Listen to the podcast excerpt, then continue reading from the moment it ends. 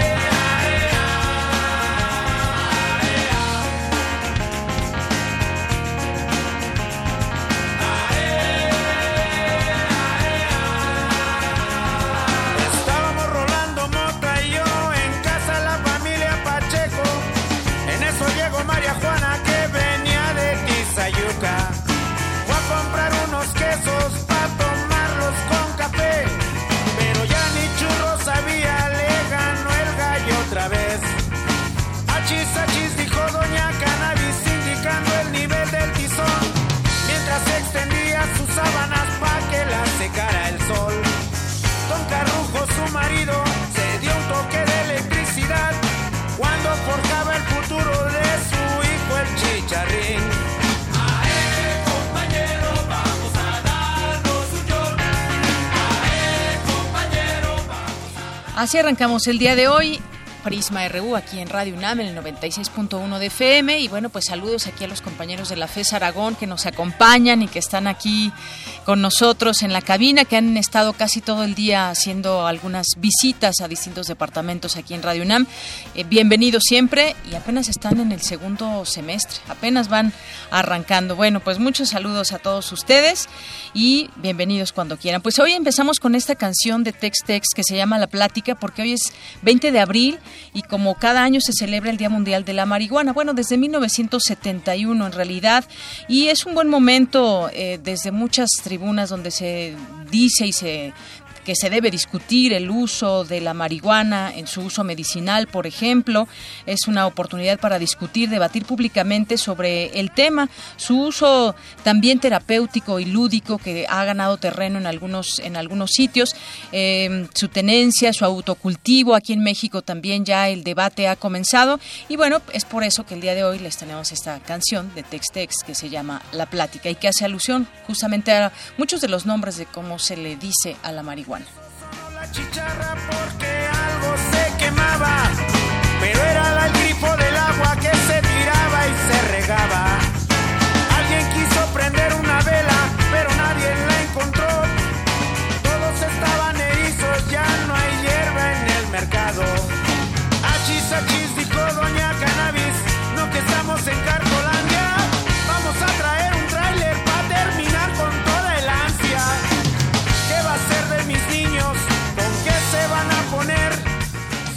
Bueno, así arrancamos hoy Prisma RU y le tendremos a lo largo de estas dos horas, eh, estaremos platicando o comentando esta encuesta de seguridad del INEGI que, que el 74% de los mexicanos no se sienten seguros en los lugares donde habitan. Ayer se dio a conocer esta encuesta, hoy vamos a platicar de, de ella y pues también eh, algunos lugares que siguen sobresaliendo en el tema de inseguridad. El lugar más inseguro del país se encuentra en la zona metropolitana y algunos otros lugares donde la gente se siente mucho más segura son como por ejemplo el caso de Mérida, Yucatán. Ya comentaremos sobre esto. También otro tema que vale la pena detenerse a, a analizar es la cifra de homicidios y no solamente la cifra en sí, sino cómo puede ser eh, manipuladas estas cifras por gobiernos de los estados. Cada año cuando llegan los gobernadores pues rinden un informe de, de labores, su informe de gobierno y en ese sentido pues todos quisieran dar las mejores cifras, pero a veces las manipulan. ¿De qué manera? Ya lo estaremos comentando y platicando en este espacio. Y también en la Cámara de Diputados se aprobó la ley contra la tortura. Analizaremos parte de esta ley más adelante. Hoy es eh, jueves y toca la sección arriba los de abajo con Cindy Pérez Ramírez y Dulce García, que hoy nos van a platicar sobre los voladores de Papantla. Esto y más le tendremos hoy y arrancamos. Portada RU.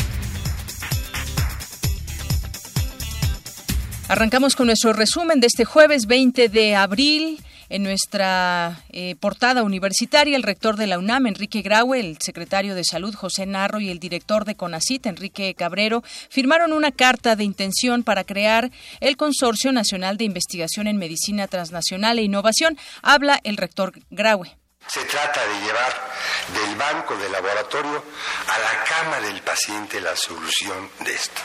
Es pues un consorcio muy virtuoso que esperemos pueda acelerar y detonar la innovación en nuestro país. Jesús Antonio del Río Portilla fue designado director del Instituto de Energías Renovables de la UNAM para un segundo periodo que concluirá en 2020. El día de hoy somos profesionales en hacer investigación, pero creo que nos hace falta todavía generar algo más de investigación de frontera. La oportunidad de realmente internacionalizarnos es algo que debemos aprovechar.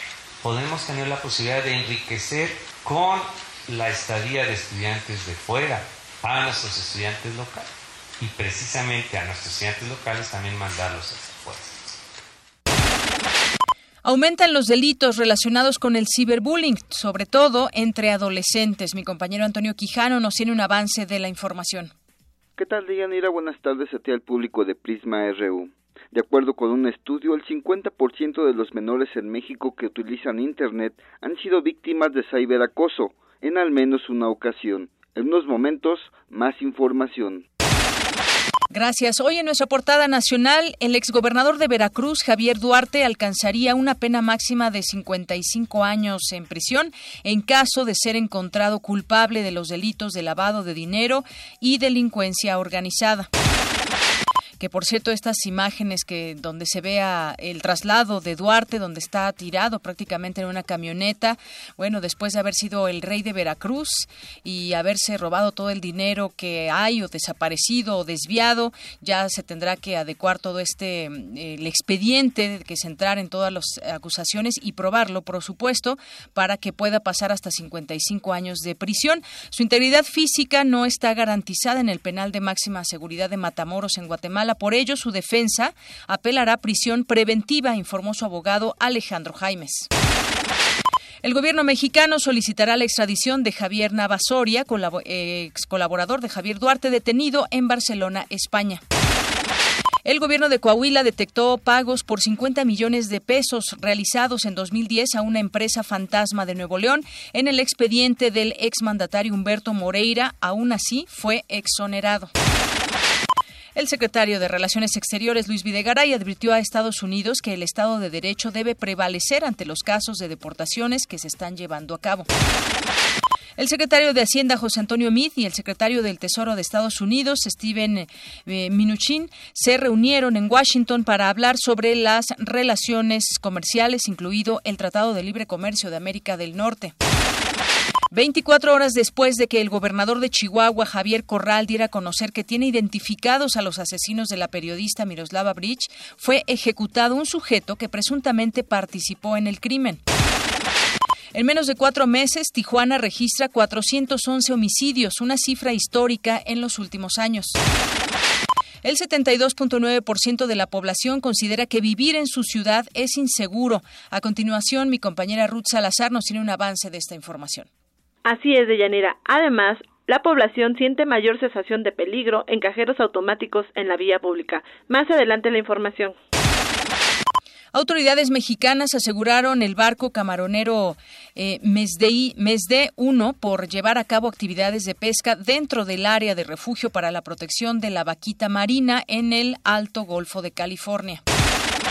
El Tribunal Electoral de Oaxaca revirtió el triunfo de Natividad Díaz como presidenta del Comité Directivo Estatal del PAN. Ordenó a las instancias partidistas a reconocer a Luis Martínez como dirigente para el periodo 2016-2018. Un comando armado asesinó al secretario general del PRD en Guerrero, Demetrio Saldívar Gómez. Cinco bolsas con restos humanos fueron localizadas en Chilpancingo, frente al edificio que ocupa la Policía Ministerial del Estado y que antes ocupaba la Fiscalía de Guerrero. Pobladores del municipio de Santa María, Jalapa del Marqués, Oaxaca, bloquearon la carretera panamericana, exigieron la liberación de recursos para la construcción de dos pozos de agua potable.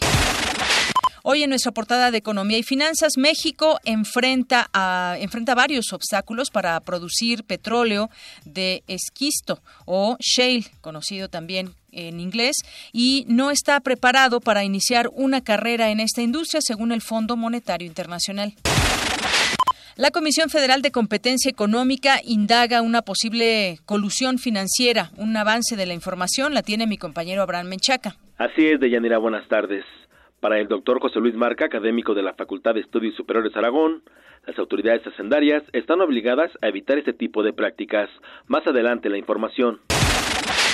El personal ocupado en el sector manufacturero registró en febrero pasado un aumento de 3.58% con respecto al mismo mes del año pasado, según el INEGI.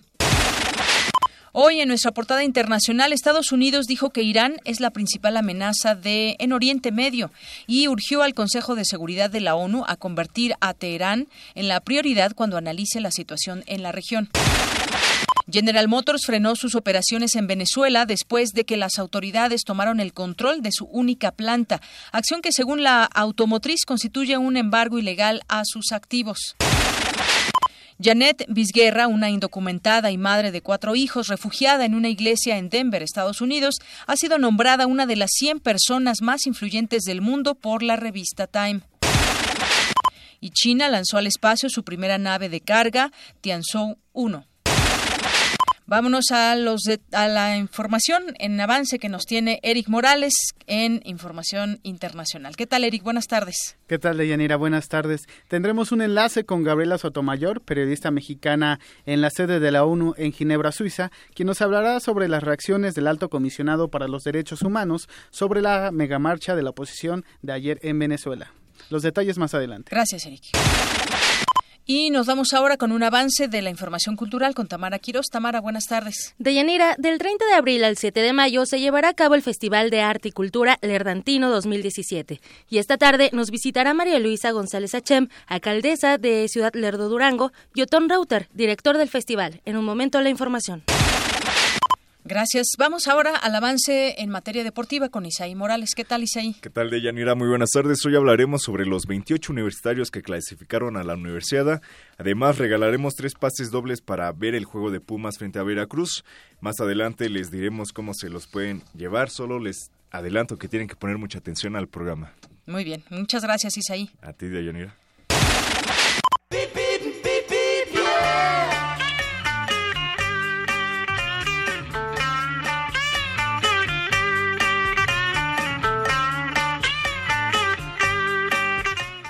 Bien, y los enlazamos hasta la FES Iztacala. Allá se encuentra Eduardo Méndez, jefe de comunicación de la Facultad de Estudios Superiores de Iztacala. ¿Qué tal, Eduardo? Hola, Deyanira. Buenas tardes y buenas tardes a todo tu auditorio. El reporto que el anillo periférico presenta tránsito fluido en sus carriles centrales, no así en las laterales, que al momento se encuentran afectadas por la alta densidad vehicular, sobre todo a la altura de Valle Dorado y a la desembocadura de las avenidas Sor Juana y Mario Colín. Sin embargo, ya adentrados en estas dos importantes vías, el flujo mejora y se presenta regular y constante. Por su parte, la vía Gustavo Vaz se encuentra extrañamente tranquila, al igual que las avenidas Presidente Juárez, Iztacala y Ejido. Todo esto muy a pesar de las zonas de obra pública que se están llevando a cabo en este momento. Este es el reporte hasta el momento en las vías más importantes alrededor de nuestra FES Iztacala. Buenas tardes para ti y para todos los que nos están escuchando. Gracias, Eduardo. Saludos.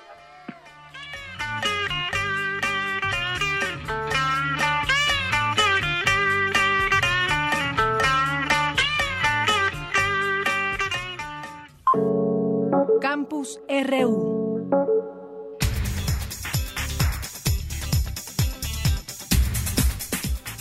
Bien, entramos ahora a nuestro campus universitario. Nos enlazamos con mi compañero Jorge Díaz, porque continúan los foros universitarios con diversas temáticas.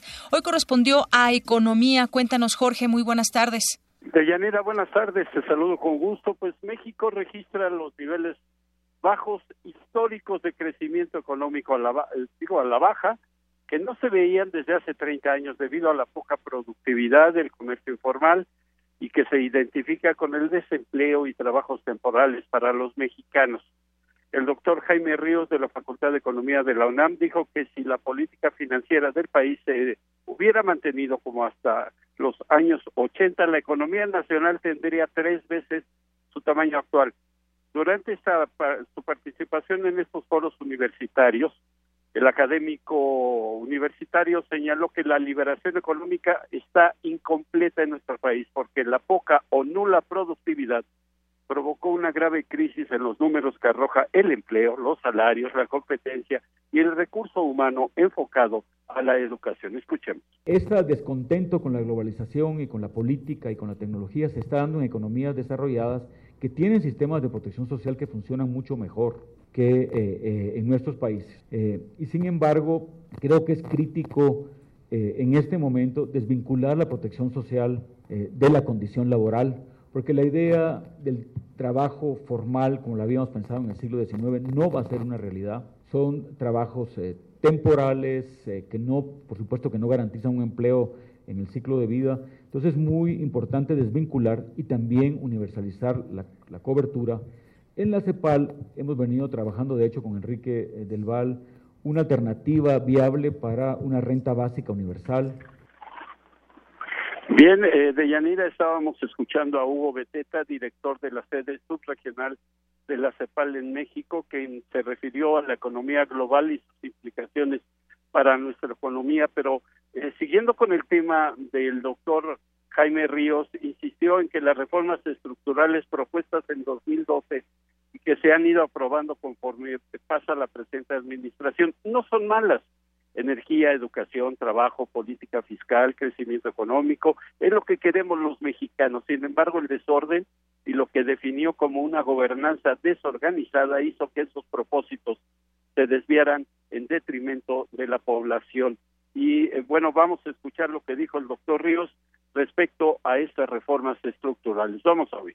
Los resultados hasta el momento de las reformas implementadas han sido decepcionantes, por decir menos. Sin duda es muy temprano para evaluar los resultados de estas reformas, pero lo que sí se puede decir que es que hasta el momento, por lo menos, lejos de acelerar el crecimiento, la economía mexicana se ha mantenido por debajo de la tendencia que precedió a la crisis de 2008-2009 y su tasa de crecimiento ha sido menor que la del periodo 90-2007, especialmente después de 2012, es decir, durante el periodo de aplicación eh, del programa de reformas. Deyanira, eh, parte de lo que sucedió en estos foros universitarios denominados la UNAM y los desafíos de la nación, ahora le tocó al tema de economía, por supuesto, en eh, la sede del de posgrado de eh, economía del campus universitario. Mi reporte por el momento. Muy bien, pues muchas gracias Jorge por toda esta información. Gracias a ti. Hasta luego. Vamos ahora a otro tema. El 50% de los menores en México que utilizan Internet ha sido víctima de ciberacoso, al menos en una ocasión. Cuéntanos, Toño. Buenas tardes. ¿Qué tal, Yanira? Buenas tardes a ti, al público de Prisma RU. La violencia en Internet o el llamado cyberbullying tiene diferentes manifestaciones. En entrevista para Radio UNAM, el maestro Rodolfo Romero Flores, coordinador del Centro de Cómputo de la Facultad de Derecho de la UNAM, ubicó los tres delitos cibernéticos relacionados con este problema. Una es el ciberacoso o ciberbullying, otra es el grooming o lo que es el acoso de adultos hacia menores de edad a través de la red, y otra es también de manera paralela lo que se le llama sexting o sexteo, que es propiamente el intercambio entre imágenes eróticas entre adolescentes, pero es ahora una conducta que también se está presentando en adultos. Todo este tipo de cuestiones en las cuales se compromete la privacidad, los datos personales, las imágenes de los ciudadanos, pues se ve reflejada, digamos, de manera común con el llamado, la llamada violencia en Internet. El llamado ciberacoso no es más que el hostigamiento, el ejercer violencia hacia las personas utilizando la red o utilizando los medios digitales. El experto dijo que el gran problema del ciberacoso es que alcanza dimensiones que rebasan las fronteras geográficas y que pueden derivar en delitos de pornografía infantil o trata de personas. Agregó que uno de los antecedentes en este tema fue la ley emitida en Estados Unidos en el año 2012, luego del suicidio de Jessie Logan, una adolescente que sufrió ciberacoso al ser divulgadas en Internet fotos de carácter erótico que le había enviado a su novio. A través de esto, los legisladores en Ohio, al menos su Asamblea Legislativa, promovió una acta local donde ahora se obliga que en los centros educativos donde se presente conductas asociadas a ciberacoso, entonces esta situación implicaría que ahora los centros educativos están obligados a generar políticas públicas, a capacitar a los propios alumnos, a hacer reflexionar a los propios padres de familia sobre este tipo de conductas y tratar de limitarlas. Aunque en nuestro país existen antecedentes en la Suprema Corte respecto al acoso escolar, solamente San Luis Potosí cuenta con una legislación para castigar el ciberacoso. No hay legislación, se vuelve un asunto transfronterizo y se vuelve un asunto que finalmente se tiene que atacar de manera preventiva, es decir, concientizando a los profesores, concientizando a los alumnos, concientizando propiamente a las autoridades educativas. De acuerdo con un estudio de la plataforma Sparky, que recopila información mediante Big Data, el 50% de los menores en México que utilizan Internet ha sido víctima de ciberacoso en al menos una ocasión. De Yanir Auditorio, hasta aquí mi reporte. Buenas tardes. Gracias, Toño. Gracias a mi compañero Antonio Quijano por esta información. Y quiero hacerle una invitación a través de este medio, una cordial invitación al ciclo de conferencias El historiador frente a la historia, que este año se titulará México y el mundo en 1917 y contará con destacados ponentes. Se llevará a cabo todos los días miércoles de 12 a 2 de la tarde del 19 de abril al 7 de junio de este año. Y bueno, pues ayer arrancaron con México, estrena Constitución, producción con Jorge Islas y otros de los temas que se incluirán los siguientes miércoles, México en 1917, el arte, la Revolución Rusa, las mujeres, la Primera Guerra Mundial y la literatura, ya para cerrar en junio 7, y se otorgará constancia a quien asista en 80% de estas ponencias, también habrá una transmisión por la web. Para más información se pueden meter a la página www.históricas.unam.mx o también eh, pueden solicitar informes al 5622 7516 y 5622 7527, extensión 2. Esto se llevará a cabo en el Salón de Actos del Instituto de Investigaciones Históricas en el circuito Maestro Mario de la Cueva, en la zona cultural de Ciudad Universitaria. Así que si a alguien le interesa, pues ahí está esta invitación. Una con 26 minutos. Prisma RU. Programa con visión universitaria para el mundo. Para nosotros, tu opinión es muy importante. Síguenos en Facebook como Prisma RU. Nacional RU.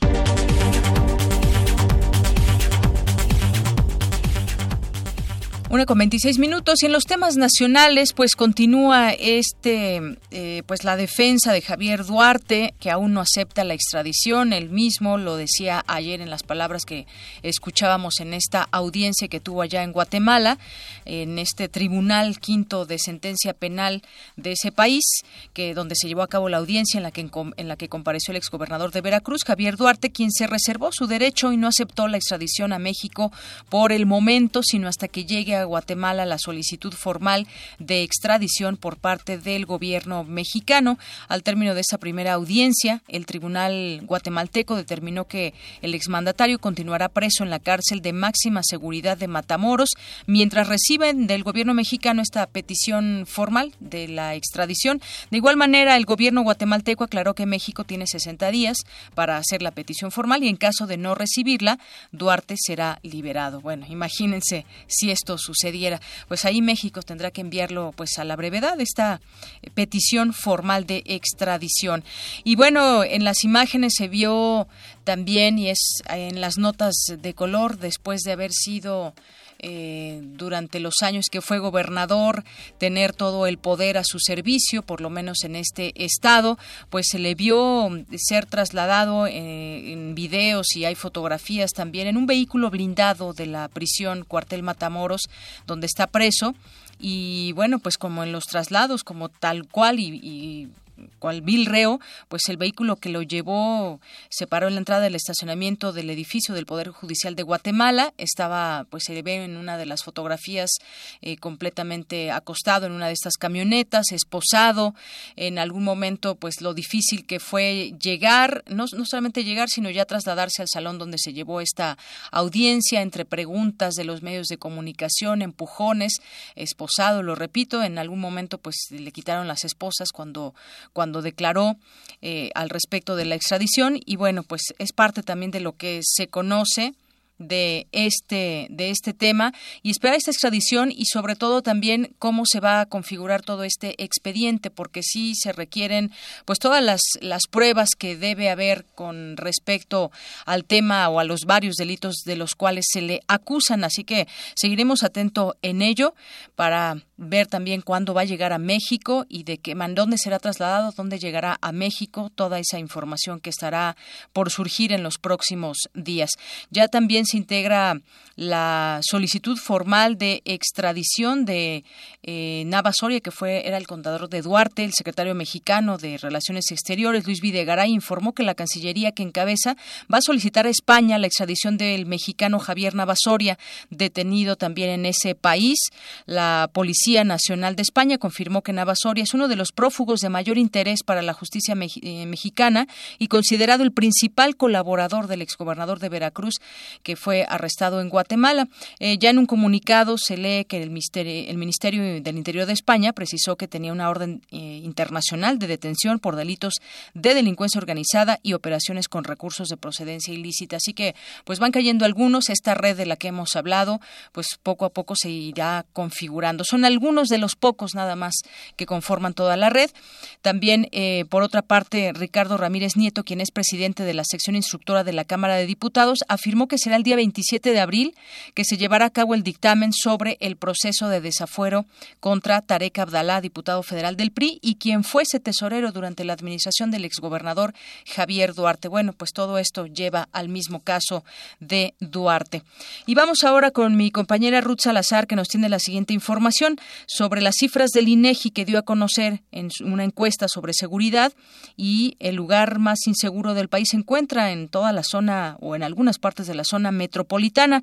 Cuéntanos, Ruth Salazar, buenas tardes. De Yanira, auditorio de Prisma RU, esta es la información. El 93.4% de los habitantes de Catepec, Estado de México, declaró sentirse inseguro. Así lo reveló la encuesta nacional de seguridad pública urbana del INEGI. Es por ello que este municipio se percibe como el más peligroso del país. A nivel nacional, la percepción marcó un descenso al pasar de 74.1% en diciembre pasado a 72.9% en el sondeo de marzo. Otras ciudades percibidas como peligrosas son Villahermosa, Tabasco, con 93.4%, Chilpancingo Guerrero con 93.3%, la región norte de la Ciudad de México con 92.9% y Fresnillo Zacatecas con 91.3%. Asimismo, el 80% de la población manifestó sentirse insegura en los cajeros automáticos localizados en la vía pública, el 73.4% en el transporte público, el 66% en el banco y 65% en las calles que habitualmente utiliza. El doctor René Jiménez Ornelas, integrante del Instituto de Investigaciones Sociales de la UNAM, dijo que aunque la percepción de inseguridad ha aumentado en algunas regiones, no significa que haya disminuido en otras. Continúa la percepción de inseguridad de los ciudadanos mexicanos, al grado de que ha ido aumentando este porcentaje hasta llegar a más del 70% en esta última encuesta, y esto te, da indicaciones de que efectivamente eh, la violencia se va cambiando de lugares, pero no baja en los lugares anteriores. En fin, son situaciones donde la ciudadanía se siente muy insegura. El especialista en seguridad destacó que estas cifras reflejan la falta de resultados de las autoridades en materia de combate a la inseguridad. Esta inseguridad se ve reflejada y, se confirma encuesta tras encuesta, a donde nos lleva a reflexiones como por ejemplo qué es lo que está ocurriendo en términos de la estrategia que está siguiendo el gobierno mexicano de las estrategias que han desarrollado para detener esta inseguridad, no se han obtenido los resultados necesarios para dar mayor seguridad a la población. Hay una falta natural integral para atacar el problema y por otro lado también hay un problema de que las autoridades no pueden ejercer un liderazgo no solamente político sino también moral De Yanira cabe destacar que nuevamente la población identificó al ejército y a la marina como los mejores entes en materia de seguridad, pues el 85.6% y 82.9% respectivamente percibió su desempeño como muy o algo efectivo. Hasta aquí la información de Yanira. Buenas tardes. Gracias, Ruth. Muy buenas tardes. Pues sí, efectivamente, un problema donde pues no se ve el liderazgo de las autoridades y siguen viendo como una opción al ejército y a marina, eh, donde sobre todo en algunas zonas se siente la gente más segura. Imagínense retirar el ejército en lugares como Tamaulipas, por ejemplo. Bueno, vamos ahora al Vox Populi justamente sobre el tema. ¿Cómo se sienten ustedes en la ciudad donde habitan, en su colonia? Una pregunta que también lanzamos a nuestras, eh, que nos respondan en nuestras redes sociales. Pero este fue el Vox Populi que realizamos y lo que respondieron algunas preguntas, algunas personas.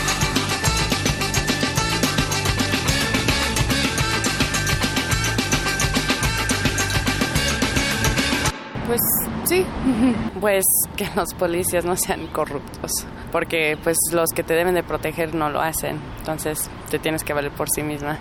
Es que casi no salgo de mi zona, entonces estando en mi colonia, sí, pero fuera no.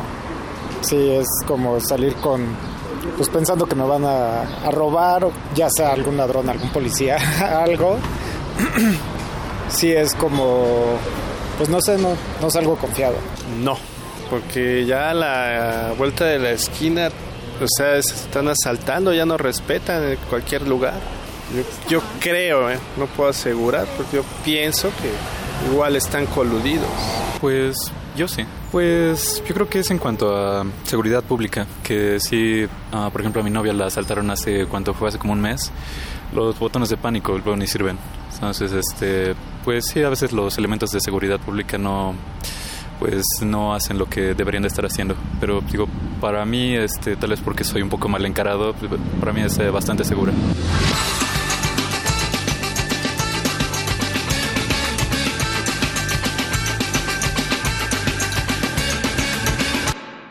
Bien, pues así están las, las cifras que alcanzan y hay que repetir esta, este porcentaje. 74.1 de la población de mayor edad se siente, eh, se siente insegura en la ciudad donde habita, de acuerdo con esta encuesta nacional de seguridad pública.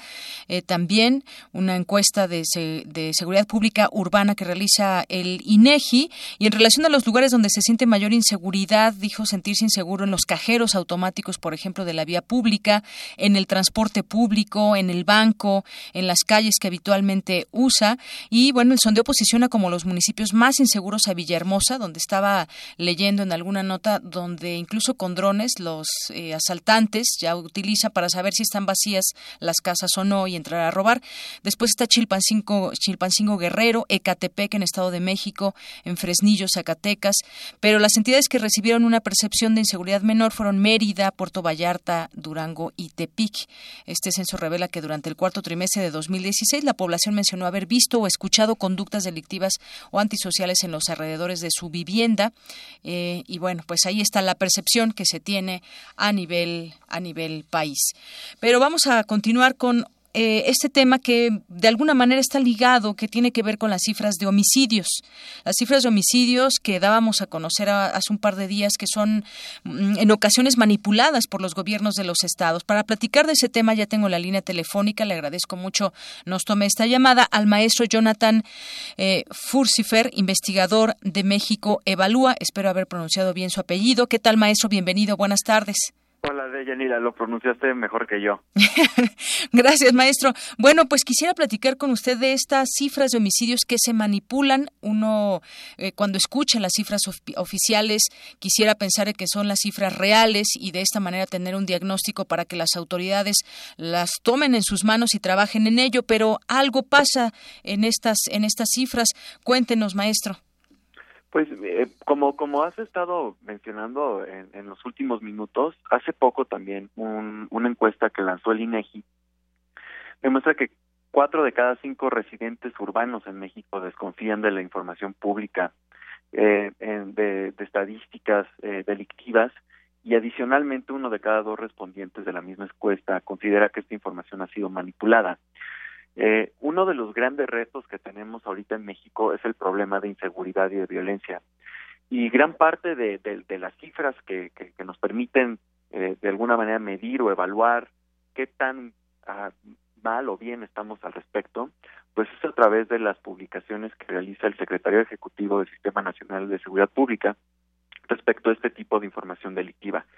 Por lo tanto, pues para ver qué tan eh, certeras y, veraces son estas estas estadísticas y por supuesto si podemos confiar en ellas, pues realizamos un estudio en México Evalúa para detectar probables rastros o indicios de manipulación de los homicidios dolosos y de los homicidios culposos también. Así es, esta mala clasificación de los homicidios o el subregistro de estos son las principales causas justamente de la manipulación de datos de la incidencia delictiva en el país y eh, pues esto impide tanto a las autoridades como a los propios ciudadanos conocer cuál es la dimensión real de este fenómeno. Eh, ¿Cómo se va dando este proceso? Es decir, puede haber diagnósticos erróneos según según eh, leo en parte de este reporte de cada víctima cuenta hacia un sistema de información delictiva o en qué momento se va perdiendo y, por qué ya no llega a ser una, un homicidio, ya no llega a entrar dentro de las eh, cifras oficiales? Pues hay muchísimas razones detrás de, todo de todo el problema de recopilación y registro, sistematización de información delictiva. El primero que, que, identificamos tiene que ver con la falta de capacidades de los ministerios públicos locales para procesar este tipo de demandas ciudadanas.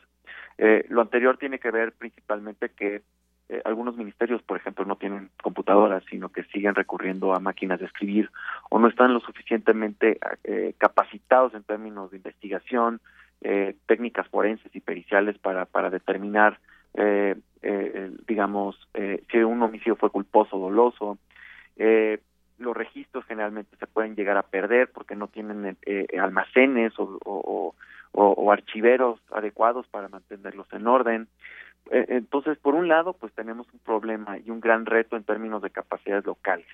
Por otro lado, tampoco tampoco este, podemos omitir la, la, manipulación deliberada de este tipo de registros y, y, esto tiene que ver con un incentivo, un incentivo que tienen los gobiernos estatales de poder falsear la información, porque como ya ya, ya dijiste muy bien, Deyanira, al principio, eh, muchos de los mexicanos en este país se sienten ya inseguros. Y en el momento en que un gobierno eh, local pueda de alguna manera demostrar su efectividad eh, al reducir pues el homicidio, pues esto sirve también como una apelación eh, importante para, para ganar el voto o la credibilidad de su gobierno al respecto. De tal manera que pues este incentivo perverso para manipular la información pues podría o no afectar las decisiones de los ciudadanos. Así es, maestro Jonathan. Yo, yo también tengo otra pregunta. Eh, esto es lo que se tiene contabilizado, digamos, en homicidios, que sí hay, existe una denuncia de por medio, pero hay gente o hay en estas cifras, habríamos tal vez de, de sumar eh, casos donde las víctimas no denuncian por la razón que sea, a veces incluso son persuadidos para no llevar a cabo una, una denuncia o simplemente no tienen confianza en las autoridades y eso nos remite a otra cifra negra por decirlo de alguna manera. Completamente de acuerdo. Ese es un gran problema también que tenemos hoy en día. Eh, las personas ya no confían en las autoridades para, para ir a denunciar cualquier tipo de delito, ya sea por intransigencia, porque creen que es demasiado costoso ir a un ministerio público por varias horas, incluso porque también hay barreras a la entrada, eh, eh, de tal manera que disuaden algunas veces las autoridades a que proceda este tipo de casos.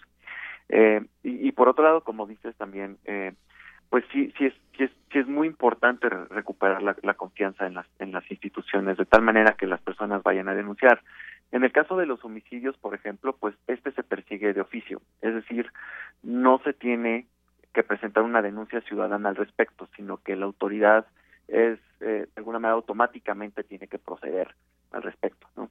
Eh, Cosa que, por ejemplo, en los secuestros, en, en otro tipo de delitos, eh, pues no es el caso. Uno tiene que ir a reportarlo si no fueron eh, observados por las autoridades al momento que se cometió este delito.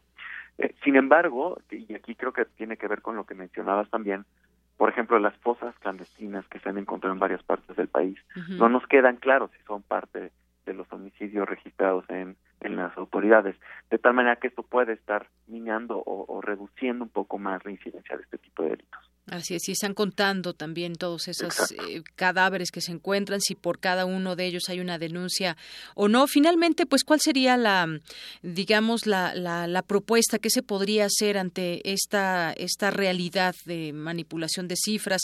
Porque, pues, eh, sin duda, cuando uno escucha, por ejemplo, ahora que dábamos a conocer la, la encuesta del INEGI sobre seguridad, hasta dónde pueden ser ciertas o no, ¿cuál sería la propuesta de México Evalúa, maestro? Pues en primer lugar, eh, yo creo que lo más importante es considerar los incentivos perversos que están detrás de la posible manipulación de cifras delictivas. Cuando un gobierno o cualquier tipo de persona no tiene mecanismos formales que permitan validar la, veracidad de, sus indicadores, pues uno tiene carta abierta para hacer lo que quiera con ellos. Entonces, eh, una de las propuestas que nosotros eh, ponemos sobre la mesa es eh, generar un comité auditor independiente que tenga facultades jurídicas justamente para supervisar, validar y revisar ¿no? las, las, averiguaciones previas y carpetas de investigación que contienen los delitos reportados por los ciudadanos, de tal manera que se pueda este, pues tener mecanismos formales ¿no? que, que eviten este tipo de prácticas.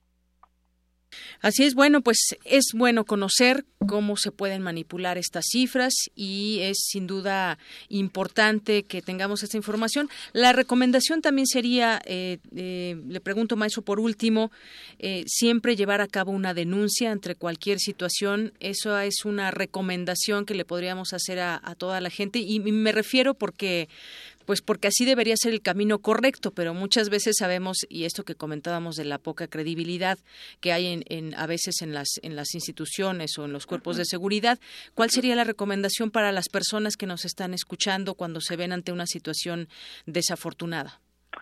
Pues como tú mencionas, Dayani, eh, yo creo que lo más importante es, acudir a las autoridades, hacer todo lo posible porque para que tu, tu denuncia llegue eh, se, se, procese, se investigue, porque de otra manera pues no va a haber justicia, ¿no?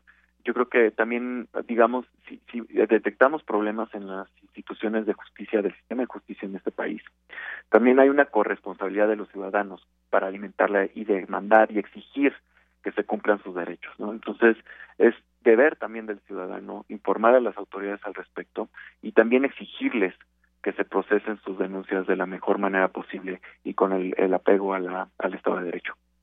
Muy bien. Bueno, pues yo le agradezco mucho, maestro Jonathan Furcifer, investigador de México Evalúa, que nos haya eh, dado la oportunidad de escuchar lo que revela justamente México Evalúa ante estas cifras de homicidios que muchas veces son manipuladas. Muchas gracias.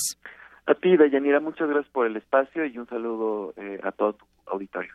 Gracias, muy buenas tardes. Hasta luego. Bien, pues así que esa es la recomendación siempre irnos por el lado de las instituciones y denunciar y tratar de pues de darle seguimiento en la medida que se pueda y que las autoridades también ojalá con todo esto que se sabe pues se pongan a trabajar en donde en donde hay debilidades en todo este sistema que tiene que ver con justicia.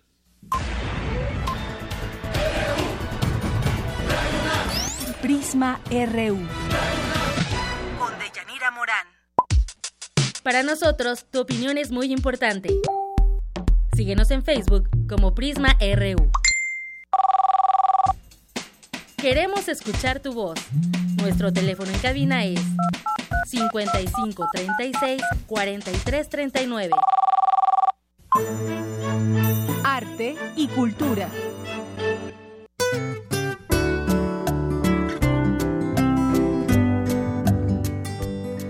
¿Qué tal, Tamara? Buenas tardes. Deyanira, muy buenas tardes. Ya lo adelantábamos al inicio de este programa. Del 30 de abril, eh, bueno, más bien el 30 de abril, en Ciudad Lerdo, Durango, se llevará a cabo un gran evento cultural y artístico. Por ello, hoy nos acompañan en esta cabina María Luisa González Achem, presidenta municipal de Ciudad Lerdo, Durango. Bienvenida. Mucho gusto y muchas gracias por invitarme. Y efectivamente, el 30 iniciamos con nuestro Festival Cultural. Es un evento internacional que ofrecemos desde nuestro hermoso municipio de Lerdo Durango para todo el mundo. Y también nos acompaña, muchísimas gracias, nos acompaña en esta cabina Otón Reuter, él es director del Festival Lerdantino. ¿Qué tal? Buenas tardes, mucho gusto y gracias por el espacio. No, al contrario, durante ocho días, lerdenses y turistas podremos deleitarnos con este evento y bueno, hay que mencionarlo también, tras siete años eh, de estar en pausa, eh, regresa Lerdantino una fiesta cultural bastante amplia que nos tiene preparado. Mire, estamos completamente preparados. Lerdo es un municipio bello, no es solamente los 88 espectáculos que vamos a tener de carácter eh, internacional de primer nivel, sino también su gente, la gente que es muy cálida, que es cariñosa, que es amigable y es una gente noble y trabajadora y estamos listos, además de los espacios hermosos, por eso le, le, pusimos Lerdo de Postal. El 30 arrancamos este festival con el propósito de extender la cultura en todas partes con el ánimo de tener una mejor sociedad y que el arte y la cultura se traduzcan en valores, en una mejor sociedad, en mejores seres humanos. Iniciamos con Natalia Lafourcade, y están participando ocho países como Líbano, como Argentina, como eh, Cuba, como España, como eh, Indonesia, Japón. Son este espectáculos de primer mundo que vale la pena mucho que vayan, que conozcan Lerdo, que participen en este festival, que sean una parte importante del mismo. Esperamos, esperamos recibir 200 mil personas, mínimo 200 mil personas. Así es que estamos todos listos. Terminamos, eh, cerramos el evento el día 7 de mayo con eh, Armando Manzanero, pero en el transcurso es un programa muy completo, muy hermoso y es, es de Lerdo para, para el mundo, una invitación muy cordial. Claro, ahora que menciona, eh, bueno, la artista invitada para inaugurar este gran evento es Natalia Lafourcade, que está presentando un nuevo disco con los Macorinos también, músicos con una trayectoria amplia que también tocaron con Chabela Vargas y para el cierre Armando Manzanero de Yanira eh, este festival es para todas las edades exacto veo que es un gran programa el que tienen y que ya ahorita el director nos, nos comentará seguramente pues cómo se hace toda esa elección para ofrecerle no solamente a los lerdenses o a los duranguenses sino también a todos los que quieran asistir. a los mexicanos y a gente de todo todos el mundo. invitados a todo el mundo estamos invitándolos y ya saben que Lerdo tiene, son hermosos los lugares históricos, coloniales también, tenemos grutas, tenemos Cañón de Fernández, las grutas del Rosario, hermosas, el Cañón de Fernández, un parque, un, un río hermoso también, Raimundo, eh, la Loma, en fin, un centro histórico ahí. Nuestra presidencia es un edificio hermoso que cuando vayan van a decir si es cierto, María Luisa tenía razón. Es hermoso un reloj moro también muy bonito que data de 1905, que tiene una inscripción hermosa que dice nadie es más alto que Dios. Entonces tenemos todos los elementos, la cultura, el arte, que va a estar en todas las calles, en la plaza, en el parque, en el mercado, en la iglesia, que son hermosos los recorridos, hay mucho baile, la gente de Lerdo es feliz, ya está demostrado que somos el segundo lugar en donde la gente somos más felices, así es que están, está todo dado, los esperamos con nuestros brazos y nuestro corazón abierto. Claro que son 450 artistas, son 88 espectáculos, son 10 estados de la República y aparte los ocho países que están participando. Oye, yo he de confesar, perdón Tamara, yo he de confesar que no conozco Durango. Tú, sí conoces y yo me gustaría conocer, es de los pocos estados que quizás me falta por conocer, pero con todo esto creo que es una muy buena oportunidad para quienes nos, están escuchando. Y además veo con, con muy buenos ojos e, este tema en donde la encuesta del el INEGI eh, destaca Durango como uno de los lugares donde hay una percepción de seguridad entre sus ciudadanos ciudadanos y eso es algo muy bueno en este país. Claro que sí. Estamos este estamos coordinados, ¿eh? los tres órdenes de gobierno. Eh, tenemos el apoyo del eh, presidente de la República, del gobierno federal, del gobernador de Durango y su servidor ahí en el municipio de Lerdo. Estamos trabajando muy duro para generar condiciones de mayor desarrollo en todos los aspectos económico, porque este este festival también tiene una derrama importante económicamente hablando. Pero yo lo hago, yo lo hago por el lado del arte y la cultura y por este compartir con todos. Y de veras desde el espacio de la presidencia contribuir a que se construya una mejor sociedad, a que los niños se metan en el aro de la cultura. Y eso es lo que lo, la, la satisfacción mayor que, puedo tener, pero sí genera una derrama económica importante. Sobre todo los niños eh, que están en, pleno crecimiento y que son como esponjas, por así decirlo, que todos se aprenden, es importante acercarlos a la cultura. Y estos eventos, que también hay que mencionarlos, son de entrada gratuita, completamente pueden, pueden aprender y pueden disfrutar también. Otón, director de este festival, presentaciones musicales, danza, pintura, ¿qué más nos espera? Mira, eh, bueno, este, siempre hemos tratado de, darle un mayor difusión a lo que es también la, parte educativa. En este te manejamos en dos etapas el festival. Uno es con los proyectos especiales que vamos a tener talleres, perdón, clases máster, cursos básicos, tenemos presentaciones de libro, conferencias, mesas de trabajo, exposiciones eh, y también este pues tenemos eh, mucho teatro callejero, arte urbano, ciclos de cine, eh, muestras gastronómicas. Hacemos también una extensión en dos áreas rurales. En esta edición vamos a ir a, dos estejidos ahí en, en, el municipio de Lerdo y bueno nos acompañan este pues músicos de, buen nivel este tenemos a Lauro Ticera que es un guitarrista argentino un este un ensamble de camerata que nos acompañan de Zacatecas nos acompañan también de la, estudiantina de Guanajuato de la universidad. Hacemos callejoneadas no contamos con callejones pero este la gente ahí nos nos sigue. Tenemos este gala de ópera de música mexicana eh, un ballet este de Japón también que nos acompañan Taribali este eh, vienen también este un grupo de música mexicana. Va a estar este Pau y Davos estos muchachos nos acompañan ellos este son de Disney Channel han participado en, en diferentes este presentaciones y como la última que tuvieron es el tema de para estar contigo. Este es un tema de una novela de telenovela. Eh, nos acompaña Gil Bocacho, él es del, de la Academia, Los Tenorísimo, eh, Orquesta de Tino Martín, de Veracruz, hay, bueno, hay infinidad de cosas, el, coro del Bicentenario de León, Guanajuato, Doris, la reina del bolero, guapayazos para los niños. Para los niños tenemos muchas cuestiones educativas, desde eh, clases de estimulación temprana, talleres para bebés, este también hay musicoterapia para niños especiales, con síndrome, eh, autismo, o sea, eh, son este cursos que se les da a maestros, ¿verdad? O a este, personas que se dedican a, al cuidado de los niños. Y bueno, hay infinidad de clases, tenemos un taller importante de ópera, mm, ¿verdad? Este, tenemos también clases máster de piano, de formación de Big Band con maestros para trompeta. Y también tienen proyectos especiales. Tengo aquí en mano el programa y también presentación de libros. Sí, tenemos este eh, libros también que nos hacen llegar de la Universidad de Guanajuato. Eh, y con, igual con conferencias, este, allá Lerdo pues es cuna también de la revolución, allá tenemos este, la hacienda de la Loma donde se nombró general de la división del norte a Villa, este, ahí tenemos el primer monumento a Villa en el mundo, tenemos el primer monumento a la madre en, en, Latinoamérica, el del padre, bueno, hay cosas interesantes que, que, conocer.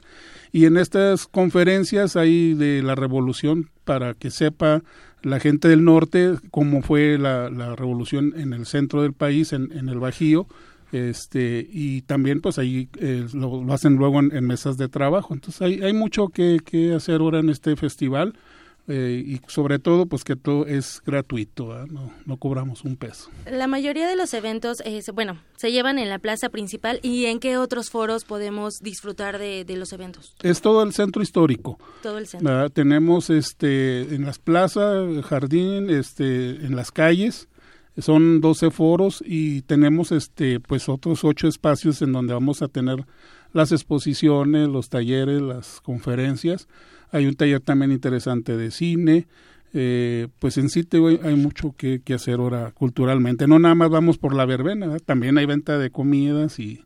La gastronomía es importante, es parte importante del Estado también. Todo está muy rico, muy rico. Hay unos tortillones muy famosos, tenemos que decirlos, hay unos chilaquiles también muy muy sabrosos, muy famosos que son reconocidos así. Estuvimos participando en ahora en Acapulco en el tianguis turístico y la gente reconocía a Lerdo, incluso de otros países, por su gastronomía, precisamente por, por las comidas, por la nieve, por los chilaquiles, por los elotes. Se come muy rico, hay carne muy, muy buena, es una zona eh, inminentemente este, forrajera y, y este, lechera. Entonces tenemos eh, tenemos muy buena, muy buena carne, muy buenos productos lácteos también, muy buena gastronomía. Pozole, es, son expertos en los asados, verde y rojo. En fin, cuando vayan van a saber de lo que estoy hablando. Es más, ya hasta me estoy saboreando. Así es que a todos sus radioescuchas una invitación muy cordial, que vayan, que disfruten, que participen y que esta vida es para eso, ¿eh? Para disfrutar todos estos bellos momentos. Pues entonces vámonos todos al Lerdantino a partir del 30, del 30 de abril en Lerdo, Durango, para disfrutar de todo esto que nos están ya antojando de Yanira. Sí, además se arrancan el Día del Niño. Para ¿Verdad? Sí, para festejar y también un saludo, un abrazo a todos los niños que, que son mi pasión, ¿eh? Ellos son la razón de mi trabajo.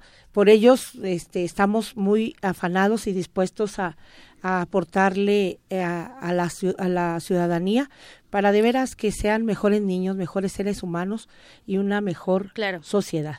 Lerdantino 2017, no nos los vamos a perder. Muchísimas gracias María Luisa González Acham, presidenta municipal de Ciudad Lerdo Durango, y Otón Reuter, director de Festival Lerdantino. Muchísimas gracias por esta visita. Muchas gracias. Gracias a ustedes. Muy amables. Me despido y les deseo una excelente tarde. gracias, Tamara. Vámonos ya. Vámonos ya, nos vamos al, al Lerdantino y nos vamos ahora al resumen de la información también. Gracias.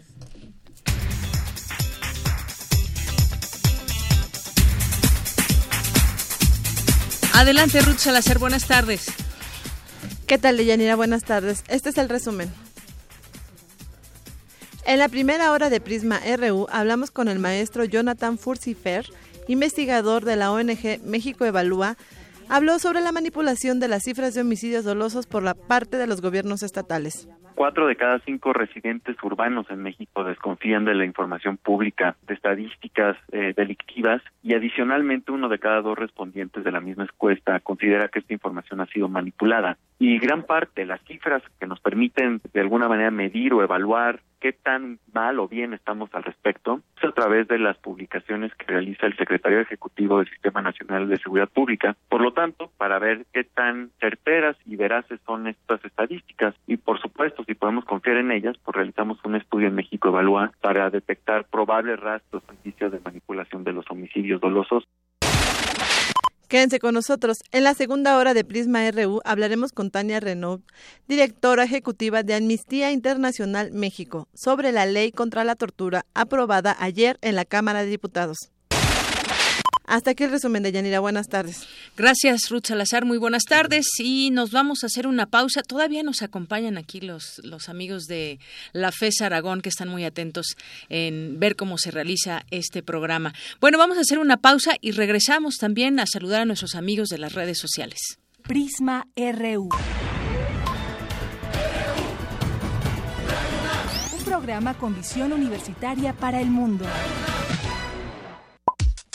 Para nosotros, tu opinión es muy importante. Síguenos en Facebook como Prisma RU. Ballets de todos los tiempos. Música medieval, barroca, moderna. Los sonidos que hacen mover al cuerpo en un solo programa. Diáspora de la danza, lunes a viernes a las 6.40 de la mañana y su retransmisión a las 3 de la tarde. Por el 96.1 de FM. Radio UNAM. Siempre hemos tenido que luchar. Dejamos nuestra huella en la historia. Y he aquí todo lo que hemos logrado. Le dimos voto a nuestra voz y eso es nuestro derecho. Rompemos los estereotipos. Conquistamos la cima del mundo. Tenemos las herramientas para alcanzar nuestros sueños. El protocolo para atender la violencia política contra las mujeres defiende nuestros derechos políticos, nuestro derecho a hacer historia. Instituto Nacional Electoral, INE propaganda casera, mil pesos.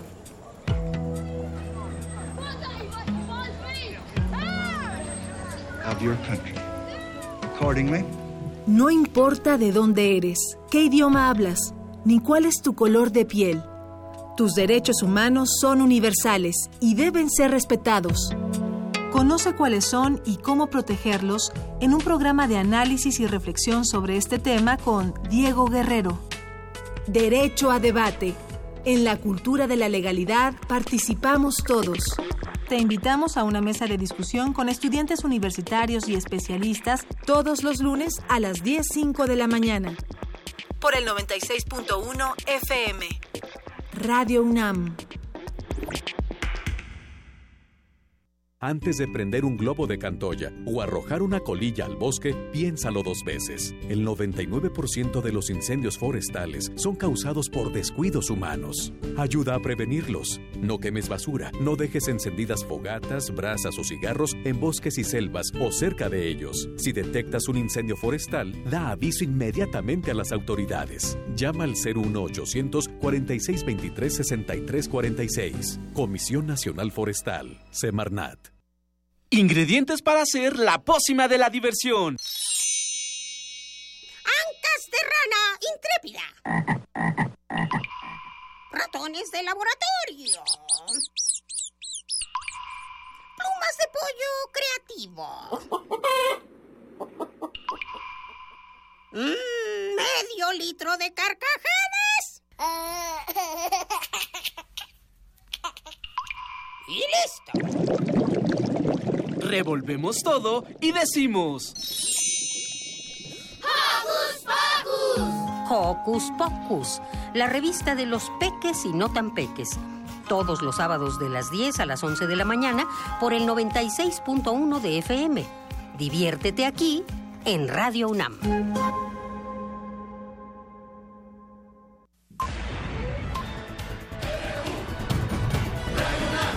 Prisma RU.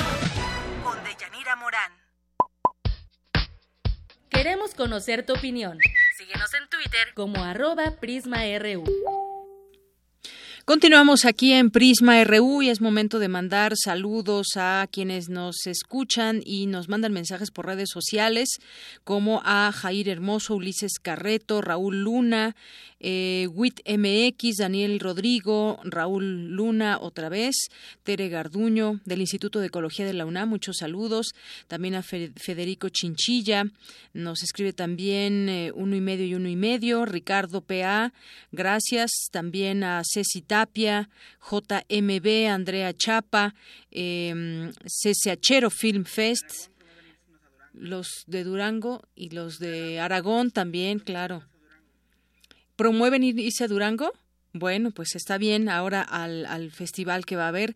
Bueno, también nos escribe por aquí Fic León, eh, Mario de Jesús, que nos dice que es una verdad que casi eh, en, en, la villa ni de día se está seguro, eso con respecto a las cifras de inseguridad de las cuales platicábamos. Valentino también, saludos a José Luis Sánchez, eh, que hace referencia a la frase eh, del presidente que nada les acomoda, ¿verdad? Yo no la he escuchado, la leí, no no no escuché su discurso, pero bueno, pues así así se expresa, ¿no? El presidente también dice, ojalá eh, aquí Alma, saludos también, gracias por lo que nos dices Alma, eh, a Gabriel Sosa Plata le mandamos muchos saludos, Rocío Villanueva, Alex Cardiel, eh, que manda saludos a todo el equipo, la FES Aragón que ya nos retuiteó por aquí y también a eh, Ike Tecuani, que por ahí me dijeron que ayer fue su cumpleaños así que muchos saludos, y que Tecuani, muchas felicitaciones. Eh, donde nos dice, ¿cuáles homicidios? Es puritita percepción, sí, ¿verdad? Bueno, Connie Baladés también nos dice, aquí en Álvaro Obregón, subir en un micro después de las nueve es arriesgado. Zonas de Santa Lucía, Jalalpa, Barrio Norte y Puerta Grande. Por cierto que a nuestro compañero, a nuestro compañero productor lo asaltaron justamente en el Estado de México ya, ¿verdad? Dirección, ibas en, en una combi del aeropuerto a Iztapaluca, con pistola en mano. Y bueno, pues ahora que están muy pendientes los los candidatos de todos los partidos prometiendo seguridad para el Estado de México, pues a ver si sí ya se ponen las pilas porque lo que fue esta este gobierno no bajó cifras en nada, ni en feminicidios, ni en inseguridad en el transporte público, una demanda de, de la gente también. Y Magda González, que nos dice, vamos a, a Ciudad Lerdo, Durango, al festival que empieza el 30 de abril. Gracias, Magda, y muchos saludos. Bueno, pues ahora, ¿con, ¿con qué vamos? Nos vamos con... No, ya, ya le mandamos saludos a Ike Tecuani. Ah, saludos y felicitaciones. Vamos ahora con mi compañera Cristina Godínez. ¿Está bien? Bueno, pues los estudiantes de secundaria que abandonan este nivel educativo en muchos casos lo hacen para apoyar económicamente a sus familias o también porque los contenidos no resultan de su interés, la escuela no es de su interés. De acuerdo con la investigación El abandono escolar en el nivel secundaria que elaboró el Instituto Tecnológico de Estudios de Occidente. Cuéntanos, Cristina, buenas tardes de Yanira Auditorio de Prisma RU, en el estudio El abandono escolar en el nivel secundaria, un descuido en la agenda educativa actual, elaborado por investigadores del Instituto Tecnológico de Estudios de Occidente, se puede observar que entre las principales causas que orillan a los menores a abandonar la educación básica destacan el contribuir económicamente con su familia y que los contenidos no les resulten de utilidad. Escuchemos al doctor Francisco Urrutia de la Torre, coordinador de investigación y posgrado en el Instituto Tecnológico de Estudios de Occidente. La principal razón que se estudia desde hace décadas y es vigente, pues es eh, la necesidad de los jóvenes, adolescentes incluso, de dejar sus estudios para colaborar económicamente con sus familias a través del trabajo. Es decir, hay una asociación estadísticamente significativa en México, en sus entidades y en muchos países, entre abandono escolar y grados de abandono escolar y condiciones socioeconómicas de las familias. Otra razón tiene que ver con lo que algunos investigadores han denominado escolaridad de baja intensidad, es decir, cuando la escuela es poco significativa para los jóvenes y además es una comunidad a la que ellos no terminan por sentir pertenencia, donde no encuentran sentidos educativos relacionados con sus aspiraciones de vida laboral, de vida ciudadana, de vida familiar. La estadística del sistema educativo correspondiente al ciclo escolar 2015-2016 de la SEP indica que el total de alumnos en educación superior fue de 904.927, de los cuales se estima que el 1.9% abandonó los estudios. La estimación que se tiene para los últimos ciclos es del, del 2% para secundaria, ser 1.9, en las estimaciones 2.15, 2.16 parece que se ha ido reduciendo según estima la CEP, sino con esta pero con estas cifras hay que ser este conservadores porque la Secretaría dice que es una estimación, eso se confirmará en los próximos años ya que se tenga el cálculo cierto. Y bueno, eso es una cifra que es difícil de manejar con políticas tradicionales, puesto que al ser menor al 5% requiere de políticas donde el Estado vaya a buscar a los adolescentes que están fuera de las escuelas del nivel secundaria son adecuadas y se necesitan políticas así creativas al ser porcentajes ya menores al 5%, donde no bastan las políticas de escolarización tradicional, además de los esquemas virtuales que sí permiten más flexibilidad a los estudiantes. De acuerdo con el investigador, algunas de las acciones que el Estado puede emprender para que los niños continúen con su educación son las becas, el fortalecimiento de la formación de maestros y no solo priorizar el presupuesto para la evaluación docente. Deyanira, este es mi reporte. Buenas tardes. Gracias, Cristina. Muy buenas tardes. Vámonos ahora con mi compañera Cindy Pérez Ramírez. A pesar del bajo rendimiento de la economía de nuestro país, los plásticos, las tarjetas de crédito que emite el sector bancario sigue al alza. Bueno, sí, porque eh, lo que prometen es dinero al momento y después lo vas pagando poco a poco, aunque después resulte ser que puedas pagar más de lo que te prestan y sobre todo si adquieres alguna algún bien o adquieres eh, pues productos que se requieran y después te vas endeudando. Sí, efectivamente, de momento pueden sonar bien y por eso quizás van a la alza, pero cuéntanos, Cindy Pérez Ramírez, al respecto de esta información. Buenas tardes, de Yanira y Auditorio de Prisma RU. Según datos de la Comisión Nacional Bancaria y de Valores, en el 2016 se emitieron más de 24 millones de tarjetas de crédito, el número más alto desde el 2011. De acuerdo con el académico de la Facultad de Estudios Superiores Aragón, Román Moreno Soto, este crecimiento de 7.7% responde a un fenómeno de desigualdad en la distribución del ingreso en nuestro país. Las tarjetas de crédito han sido de alguna manera un paliativo para muchas familias o muchos hogares mexicanos en cuanto a, a que de esa forma han podido eh, sobre todo mantener sus niveles de consumo. Lo han querido ubicar todo en cuanto al fenómeno Trump, pero no solamente ha sido por el fenómeno Trump, sino más bien ha sido por parte de ese proceso de descomposición de la economía mexicana. Tenemos nosotros que la capacidad de, de ingreso de los hogares mexicanos sobre todo de las de los trabajadores mexicanos, ha tenido una pérdida de poder de compra del 70%. El investigador universitario recalcó que la banca comercial ha inundado los mercados con tarjetas de crédito vinculadas al consumo, situación preocupante que puede llevar a la especulación y crisis financiera. En los últimos tiempos se han incrementado sobre todo la cartera vencida de las instituciones financieras sobre todo las bancas comerciales. Si bien este incremento en, cuanto a, a, las tarjetas de crédito y el uso que hacen las familias mexicanas de alguna manera habla de que cada vez hay mayor penetración financiera, hay que preguntarnos la forma en que se está llevando a cabo esa penetración financiera en el país, porque de alguna manera solo está beneficiando a la banca comercial, está vinculado a los intereses de bancas transnacionales y no está generando un beneficio para el crédito al público en cuanto a que se manejen eh, de alguna manera tasas de interés flexibles y aceptables para los hogares mexicanos. Datos del Banco de México indican que la cartera vigente total por destino de crédito ascendió a 3.6 billones de pesos en febrero de 2017, mientras que el índice de morosidad de la banca se ubicó 5.09%, 0.09 puntos más que el año anterior. Hasta aquí el reporte. Muy buenas tardes. Gracias, Cindy. Muy buenas tardes. Vamos ahora con mi compañero Abraham Menchaca, el Banco de México y la Secretaría de Hacienda apoyarán a la Comisión Federal de Competencia Económica para pasar lupa a diversos operadores financieros del mercado de valores para investigar y castigar posibles prácticas ilegales. Adelante, Abraham. ¿Qué tal, Deyanira? Buenas tardes la Comisión Federal de Competencia Económica inició una investigación por posibles prácticas monopólicas absolutas en el mercado de la intermediación de valores de deuda emitidos por el gobierno mexicano. Las prácticas monopólicas absolutas son contratos, convenios, arreglos o combinaciones de empresarios o agentes económicos competidores entre sí, cuyo objeto o efecto sea la manipulación de precios, restricción o limitación de la oferta o la demanda.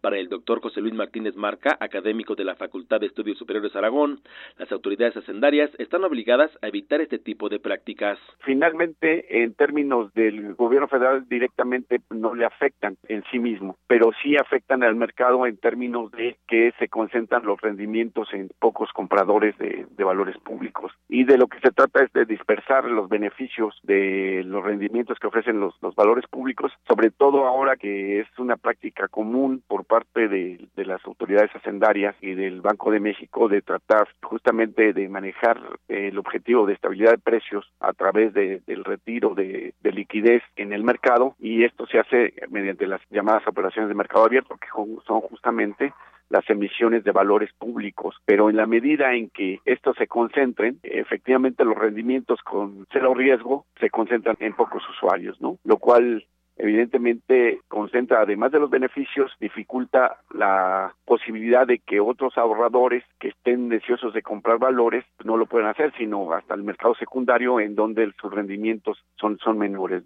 De Yanira, el investigador refirió que el problema recae en la distribución de los beneficios de los recursos gubernamentales. Anteriormente, por ejemplo, los únicos que podían acceder a valores públicos eran justamente las entidades financieras bancarias y ellas subastaban o el Banco de México subastaba los valores públicos a través de postulaciones de tasas de interés y las más altas evidentemente las desechaba y las más bajas también. Entonces ahí era una práctica más común, pero ahora como ya es a todo el público, evidentemente que en una situación donde las tasas de interés en Estados Unidos son muy bajas respecto a las que ofrecen acá los valores públicos que son por encima inclusive de, del 5%, pues obviamente que hacen muy atractivo el mercado de, dinero en, en México, ¿no? Pero al mismo tiempo hace que justamente los grandes ahorradores justamente puedan concentrar esa compra de valores públicos sin problema. La Comisión Federal de Competencia Económica advirtió que de existir acuerdos que afecten la intermediación de valores gubernamentales, el daño al erario público y a los inversionistas podría ser grave, ya que cada año el gobierno coloca cientos de miles de millones de pesos en el mercado. De la información que tengo. Buenas tardes. Gracias, Abraham. Muy buenas tardes.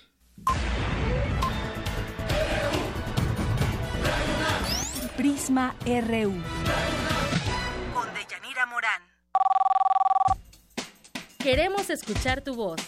Nuestro teléfono en cabina es 55 36 43 39. Nacional RU. Bien, el día de ayer la Cámara de Diputados aprobó la ley para prevenir la tortura, una práctica que está eh, prohibida en nuestro país y una práctica que desafortunadamente se sigue llevando a cabo y quizás habríamos de preguntarnos en cuáles serían las eh, pues las penas que aumentan eh, cuando pues las víctimas sean niños, adolescentes, mujeres migrantes, pero sobre todo cómo terminar, cómo terminar con esta esta práctica. Vamos a platicar sobre este tema con Tania Renom, ella es directora ejecutiva de Amnistía Internacional México y a quien saludo con mucho gusto. ¿Qué tal Tania? Buenas tardes, bienvenida. Hola Deyanira, buenas tardes y muchas gracias por invitarnos a tu programa. Gracias a, ti, Tania. Y bueno, pues ya se irá al Senado esta, eh, pues esta ley para prevenir la tortura. Sin embargo, pues Amnistía Internacional siempre ha eh, tenido a bien, pues señalar estos puntos rojos, digamos, eh, que hay en nuestro país y que uno de ellos, uno de otros tantos, pues tiene que ver con la práctica de la tortura. Me gustaría que nos que nos aportes datos al respecto y qué opinas sobre esta ley para prevenir la tortura. Sí, claro que sí. Primero decir que desde la sociedad civil, desde Amnistía Internacional, hemos visto con muy buenos ojos una ley tan esperada como esta. Esta ley tiene eh, desde octubre de 2015 que ingresó el dictamen en el, ante el Pleno del Senado y bueno, ya estábamos también con, con algunas recomendaciones de organismos internacionales sobre la urgencia de aprobarla. Y la urgencia no viene porque eh, eh, una vez que ingresa un dictamen sea imperativo aprobar algo, sino la urgencia viene en el contexto de la grave crisis de derechos humanos en nuestro país y donde la tortura desde la sociedad civil hemos documentado ha sido una práctica eh, reiterada, ha sido una práctica eh, donde, que las víctimas nos cuentan como habitual por parte de las autoridades en los momentos de detención o en los momentos de privación de libertad. Así es que esta es una ley que también responde a un gravísimo eh, escenario social donde las em, donde las eh, eh, las exigencias sociales nos pedían esta esta ley. Desafortunadamente, ¿no? Es decir, desafortunadamente tenemos que exigir una ley de esta naturaleza por estas frecuentes prácticas. En, en Amnistía ya habíamos documentado en el informe sobre tortura sexual que entrevistamos a 100 mujeres y todas, todas las mujeres que entrevistamos que ya están en detención afirmaron a que habían sido sufrido algún tipo de acoso sexual, pero algunas de ellas, 97, afirmaron que habían sufrido violencia sexual en el momento del arresto o en las horas posteriores. Y eh, nosotras, desde Amnistía, calificamos eh, la violencia sexual, los golpes reiterados, eh, la violencia reiterada, la violencia de carácter sexual, como una manifestación de tortura. Y por eso eh, veíamos, vemos con muy buenos ojos esta ley que da la posibilidad para esclarecer los hechos. Es decir, estamos frente a una ley que primero prohíbe de manera absoluta la tortura, es una prohibición, digamos, reiterativa ante los organismos internacionales que ya han eh, formulado convenciones y en, la materia y de los cuales México es parte. Pero también la ley, esta nueva ley, eh, adopta medidas cautelares para evitar que los servidores públicos de los cuales se sospecha han incurrido en responsabilidad por tortura eh, obstaculicen las investigaciones. Esto está muy bien porque digamos que de alguna manera genera los mecanismos esenciales para poder hacer una investigación muchísimo más transparente y, más acorde. Así es. Y, después hay otra cosa muy importante de la ley, eh, crea el mecanismo nacional de prevención de tortura. Eh, y la ley intenta darle desde ya, desde esta creación, autonomía financiera y autonomía de gestión. Entonces, este mecanismo va a ser la nueva puerta de entrada para quienes estamos en el conocimiento de este tipo de casos para dialogar con las autoridades y esclarecer hechos. Así es, Tania, y, también parte de esta ley dice que quedará prohibida toda, toda la validez de pruebas obtenidas mediante tortura, que en muchas ocasiones, pues bajo tortura hacen firmar al inculpado y entonces, pues se toma como válida porque está su firma y entonces, bueno, pues eh, desafortunadamente la práctica de la tortura que se llevó a cabo, pues se triunfó sobre el, pues la declaración que pueda dar la víctima. También está, por ejemplo, que nadie podrá estar exento de responsabilidad, ya que se sancionará a los superiores jerárquicos a los cómplices y a los colaboradores. Es decir, si, eh, por poner un ejemplo, un policía lleva a cabo la, práctica de la tortura, pues no solamente se le sancionará a él, sino a quien, quien tenga a su mando a ese, a ese policía. Eso puede, pues también hablarnos de, de, lo, de lo bueno que puede ser esto, pero ya en, en la práctica ojalá que lo veamos, porque también hay muchos eh, señalamientos de parte de eh, instancias internacionales, recomendaciones que pues en muchas ocasiones ni siquiera se siguen de los organismos internacionales para cumplir con los compromisos del Estado mexicano en materia de derechos humanos. Así es, creo que la asignatura pendiente va a ser eh, eh, cómo cerrar la brecha entre una ley y su implementación. Y me parece que es la asignatura pendiente con prácticamente la totalidad del marco jurídico mexicano. Es decir, tenemos una constitución que ya reconoce eh, todos los tratados de derechos humanos como ley eh, que se ha de aplicar de forma inmediata y tenemos una serie de normativas eh, que le dan la bienvenida a un discurso de derechos humanos y de respeto a la ciudadanía y de respeto a las personas. Sin embargo, seguimos teniendo una enorme brecha entre estos marcos jurídicos y la implementación. Y efectivamente lo que tú dices va a ser el gran desafío. Y creo que desde la sociedad civil vamos a estar muy pendientes no solamente de que la ley funcione, sino de utilizar el, mecanismo nacional de prevención de tortura para dar eh, una correcta cuenta de cómo está funcionando o no. Así es efectivamente, bueno, pues ya veremos justamente lo que lo que se aprueba y en la práctica que como digo, lo que desearíamos es que, que se cumpla realmente todo esto, que sí se acabe la tortura. La verdad se antoja algo difícil, desafortunadamente lo, lo digo con todo el dolor, pero así es y ha sido una realidad durante muchos años en nuestro país, pero estar atentos justamente ustedes como Amnistía Internacional, nosotros como como ciudadanos, los distintos organismos a que realmente se se cumpla esto a lo que se compromete ya cuando sea aprobada también ahí en el Senado esta ley. Tania, pues muchas gracias, es un, un gusto platicar contigo. Igualmente, Deyanira, para mí también es un gusto y un saludo a su auditorio. Buenas tardes. Gracias, muy buenas tardes. Tania Renomes, directora ejecutiva de Amnistía Internacional México. Un programa con visión universitaria para el mundo. Queremos conocer tu opinión. Síguenos en Twitter como arroba PrismaRU. Queremos escuchar tu voz. Nuestro teléfono en cabina es 55 36 43 39.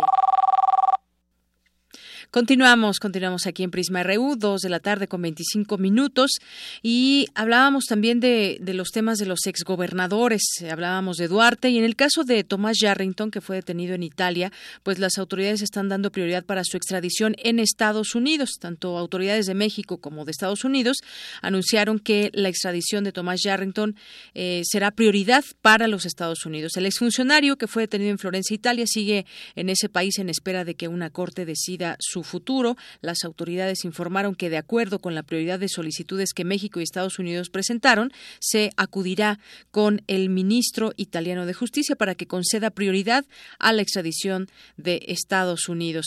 Y bueno, otro exgobernador el gobierno de Coahuila detectó en el expediente por el cual fue exonerado el exgobernador Humberto Moreira pagos de aproximadamente 50 millones de pesos durante 2010 a una empresa fantasma en Nuevo León. El empresario Rolando González declaró ante una corte de Texas que de 2006 a 2009 recibió millones de dólares del gobierno de Coahuila a través de la empresa de construcciones Chavana, la cual era utilizada por Moreira para el desvío de recursos. Bueno, pues se puso de moda eso de las empresas fantasma. La Procuraduría de Coahuila dijo que en ese periodo no encontró registros de pagos de la Administración Estatal a dicha empresa, pero de acuerdo con el diario que publica hoy esta información reforma, documentos oficiales revelan que en 2010 la firma recibió 18 transferencias por 49.3 millones de pesos. Bueno, se conoce más de este expediente, aunque sabemos que ya fue exonerado también por su hermano, no hay delito que perseguir o que tenga que pagar en la con la justicia Humberto Moreira. Bueno, pues así están las cosas, posiblemente lo veamos como como legislador como diputado allá en, en su estado, en Coahuila. Bueno, eh, reportan asesinato de Demetrio Saldívar, secretario general del PRD. Esto allá en Guerrero. Él fungía como secretario general del, del Partido de la Revolución Democrática. En Chilpancingo Guerrero fue baleado en el interior de su vehículo por sujetos desconocidos. Bueno, pues allá en Chilpancingo, uno de los lugares donde la gente se siente más insegura del país, entre otras ciudades. Esteban Espinosa, director de la Policía Municipal, declaró que el homicidio se reportó a las nueve y media de la noche. Eh, pues llegaron al lugar, acordonaron, levantaron el cuerpo y pues no se sabe hasta el momento más sobre este asesinato. Bueno, también en otra información propone la Cámara de Diputados participación de Fuerzas Armadas en seguridad pública con el objetivo de identificar, prevenir y atender riesgos sin necesidad de requerir una declaratoria previa. La Cámara de Diputados propone que se defina en la Ley de Seguridad Interior, esa que se está aplazando, una intervención permanente del Ejército y la Marina en tareas de seguridad pública. Bueno, pues todo un tema a discutir. Eh, en lo que se pospone, pues ojalá tengan tiempo de discutir qué, qué sería lo mejor, porque de pronto pues las, los gobiernos estatales cuando ya no pueden con el tema de la inseguridad, pues eh, echan una llamada a gobernación y piden refuerzos y demás, pero entonces ¿dónde queda la preparación de las policías estatales y municipales? ¿Dónde queda esa labor que deben y están obligados a hacer también los, las distintas autoridades? Bueno, aprueba la Cámara de Diputados la ley para prevenir la tortura, es de lo que platicábamos hace rato. Víctimas de Nochixtlán solicitan audiencia ante la Comisión Interamericana de Derechos Humanos, un tema que no hay que perder de vista. Arturo Peinbert Calvo es defensor de los derechos humanos del pueblo de Oaxaca e informó que debido a que diez meses después del caso Nochixtlán, ya va para un año, se siguen presentando agresiones contra las víctimas, por lo que se ha buscado a la Comisión Interamericana de Derechos Humanos para acceder a garantías de seguridad. El caso Nochixtlán trató eh, del desalojo hecho por policías federales que en un primero hay que recordarlo, hay que en un primer momento nos dijeron que entraron de desarmados y después a través de fotografías y ya no pudieron tapar eh, esta evidencia, pues sí, traían armas y atacaron a pobladores, maestros de la sección 22 de la Coordinadora Nacional de Trabajadores de la Educación. Este hecho, este enfrentamiento dejó ocho muertos y más de 100 heridos. Este defensor de los derechos humanos allá en Oaxaca expresó su preocupación en materia de seguridad debido a que el presidente del Comité de Víctimas para la Justicia y la Verdad, 19 de junio, de Nochixtlán, sufrió un atentado el pasado 5 de marzo en el que fue baleado en una pierna. Y bueno, pues continúa esta lucha también porque paguen quienes tengan que pagar en este tema y las personas que pues no saben hacer operativos para eh, despejar una carretera pues también tengan eh, pues tengan su responsabilidad en ello y de qué manera tratan con las personas que a, las que se están enfrentando. Sí, sin duda es algo difícil, pero debe de haber protocolos que muchas veces no se siguen. ¿Y saben quién apareció? Reapareció fue Manlio Fabio Beltrones, que se muestra a favor de los gobiernos de coalición.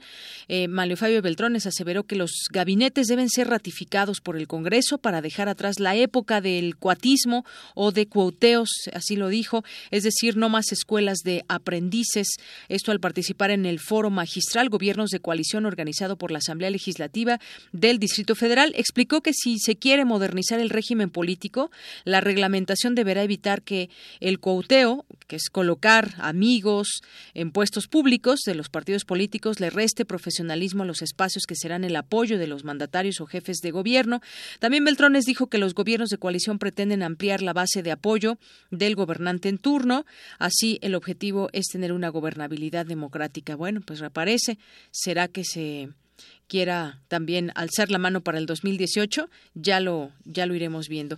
Y bueno, hay una denuncia de habitantes de Catepec que denuncian intento de compra de votos por parte del PRI. Habitantes de colonias como Tierra Blanca y Vista Hermosa en Ecatepec, Estado de México, se manifestaron contra la compra del voto para beneficiar al Partido Revolucionario Institucional a cambio de abastecer agua en la zona. Bueno, pues así las quejas también en el marco de las campañas en el Estado de México.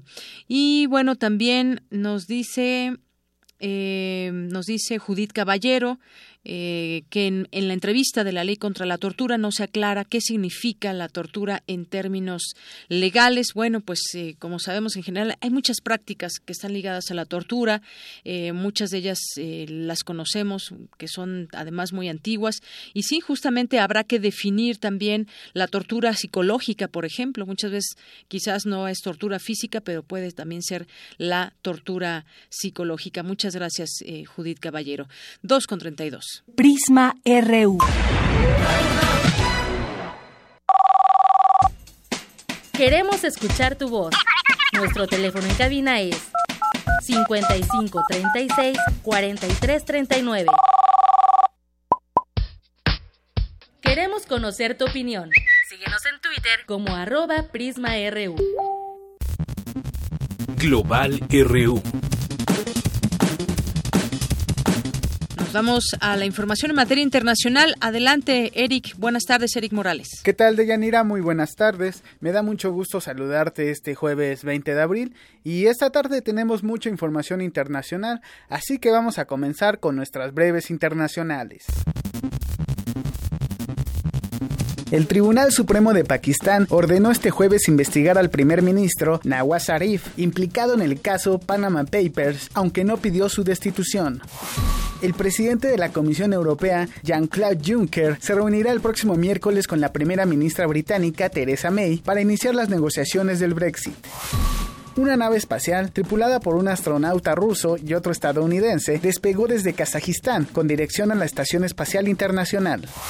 A pesar de que en el Ártico viven pocas personas, algunos mares de esa región están fuertemente contaminados con plástico debido a que una corriente del Océano Atlántico arrastró los residuos hasta ahí, publicó la revista Science Advance.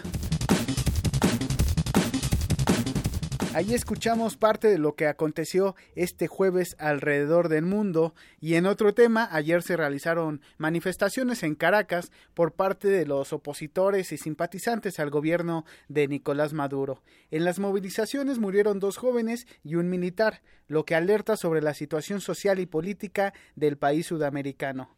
Ante esto, ya hubo reacciones en la Organización de las Naciones Unidas y tenemos en la línea telefónica a Gabriela Sotomayor, periodista mexicana y colaboradora de Radio UNAM, que se encuentra en la sede de la ONU en Ginebra, Suiza. ¿Qué tal, Gabriela? Te saludamos con mucho gusto. Cuéntanos qué se ha dicho en Naciones Unidas sobre lo que pasa en Venezuela.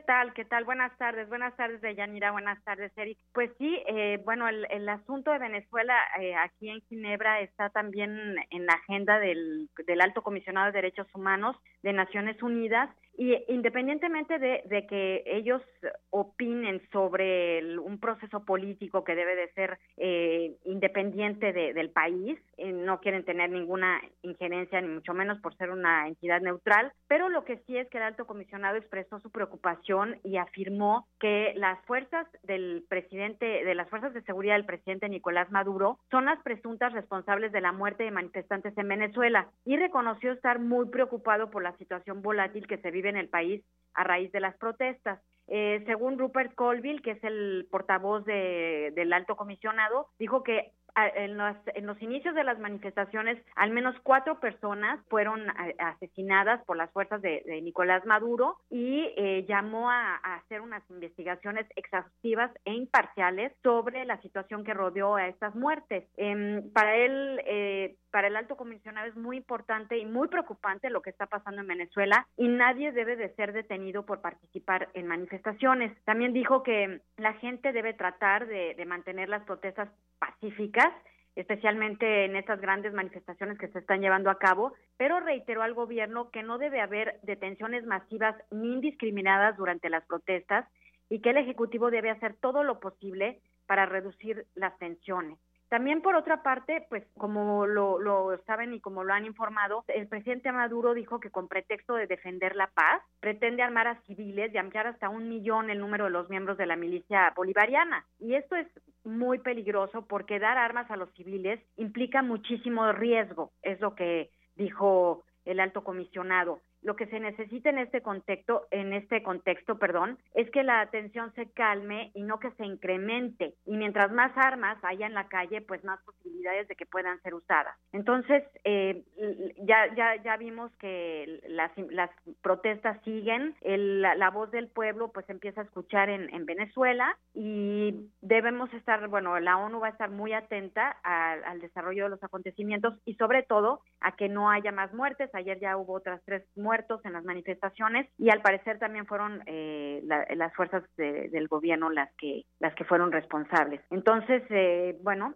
vamos a ver cómo cómo siguen las cosas, pero el derecho a la protesta a la asociación pacífica y a la protesta es un derecho que está en la Constitución venezolana y que pues debe ser respetado. Así es, es fundamental lo que suceda en los próximos días en Venezuela y desde luego estaremos al pendiente de la información respecto al gobierno de Maduro y por supuesto de la oposición.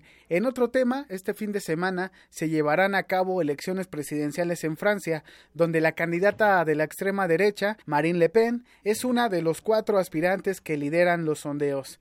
Esto provoca una gran preocupación en Europa porque ella ha dicho de manera categórica que si llega al poder impulsará un referéndum para abandonar la Unión Europea como ya lo hace Reino Unido. Pues sí, ahorita todos los ojos aquí en Europa están puestos en Francia. Este domingo será la primera ronda de las elecciones y como bien dices, Le Pen tiene muchísimas posibilidades de pasar a la segunda. Eh, según los últimos sondeos, dan un 24% a Macron, que es este eh, nuevo político liberal que nunca ha ocupado un puesto de elección popular, exministro de Economía, eh, un hombre que es ciertamente carismático, pero por el otro lado, Le Pen tiene 23%, que es como sabemos de ultraderecha, se ha manifestado en contra de la Unión Europea. Después del, del Brexit, pues sí, si gana Le Pen, es muy probable que se inicie la caída del bloque europeo.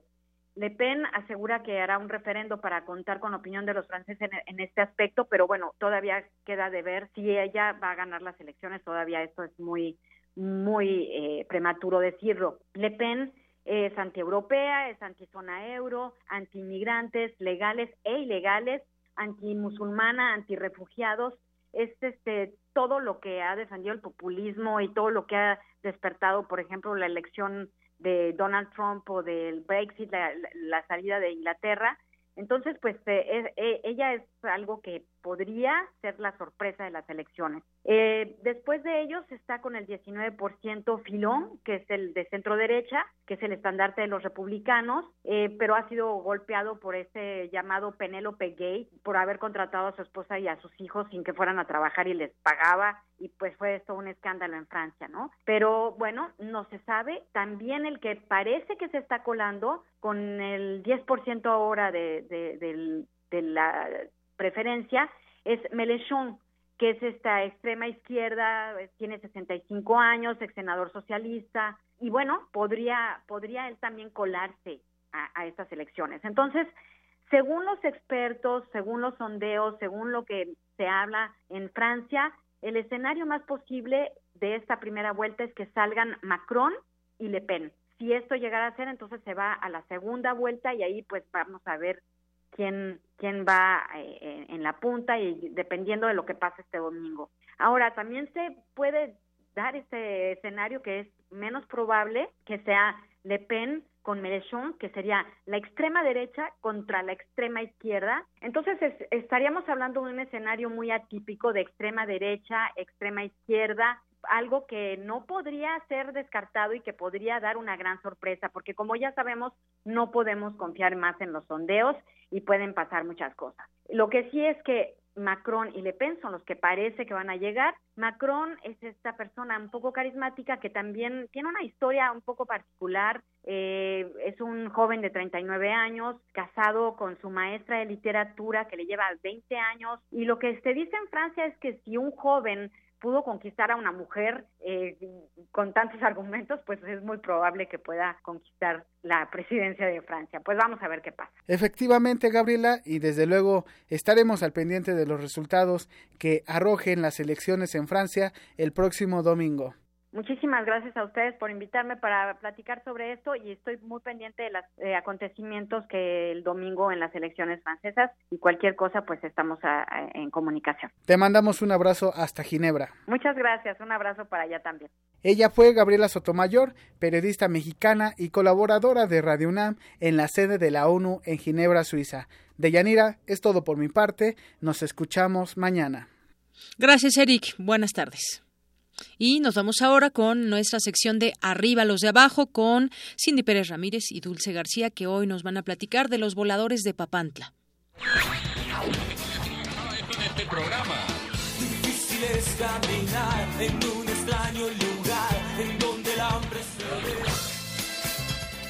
Arriba los de abajo.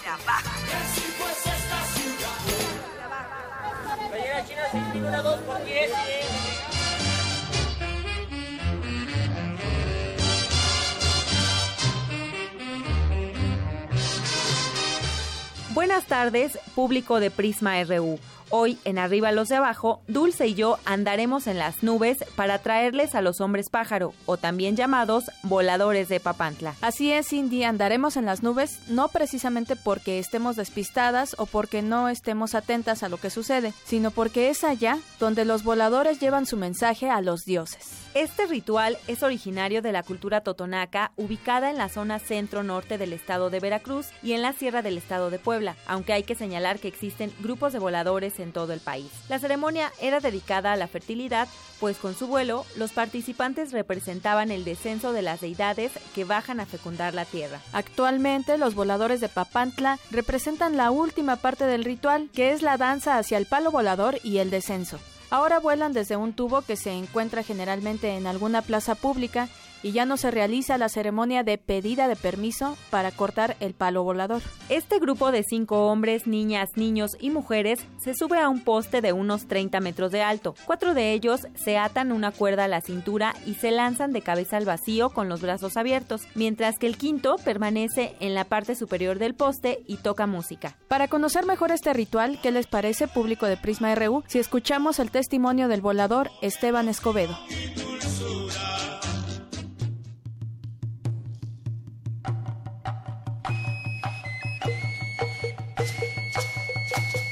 En tiempos de una fuerte sequía que hizo padecer hambre a los pobladores de esa región, la sabiduría de los viejos encomendó a cinco jóvenes puros localizar el árbol más alto y duro, cortarlo y usarlo en un rito que fuera una plegaria vinculada con música y danza para agradar a los dioses. Donde está el poste, bailamos, pedimos de Dios al sol para que llueve, para que dé cosecha maíz, bailando todo. Entonces, este, terminando del son del perdón de Dios al sol, y este sube los cuatro discípulos, llegando allá arriba, jalando el cable, enredar todo, terminando de enredar el cable, y este, pues, sube el caporal. Entonces, llegando el caporal allá sentado de la, de la plataforma, hace su, rito, la ceremonia de, Dios al Sol. Entonces, terminando ese, los, los, cuatro, las cuatro esquinas, y este, entonces, terminando ese, se sienta otra vez en la plataforma, entonces los discípulos se avientan los cuatro puntos cardinales, sur, norte, este, oeste, para, para el aire, para el sol, para la estrella y la luna. El caporal que se queda allá arriba es como de Dios al sol.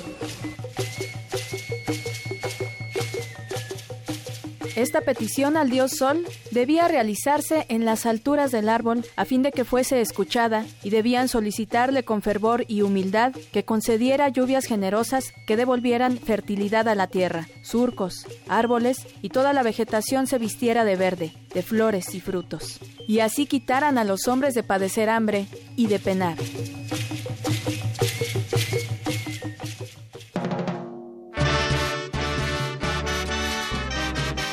¿Te imaginas, Dulce, girar 13 veces como lo hace un volador? A 30 metros de altura y sin ninguna protección, Cindy. A pesar de que desde 2009 la ceremonia de los voladores de Papantla fue reconocida por la UNESCO como Patrimonio Cultural Intangible de la Humanidad, los hombres pájaro no cuentan todavía con seguro social o de vida. Tampoco tienen salario, pues viven de las propinas que las personas les dan por volar. Muchos de ellos señalan que ante la falta de un ingreso tienen que volar en otros estados de la República, principalmente en sitios turísticos. ¿Qué les parece si ahora escuchamos la segunda parte de la plática que tuvimos con el volador Esteban, quien nos contará cómo es vivir de este ritual?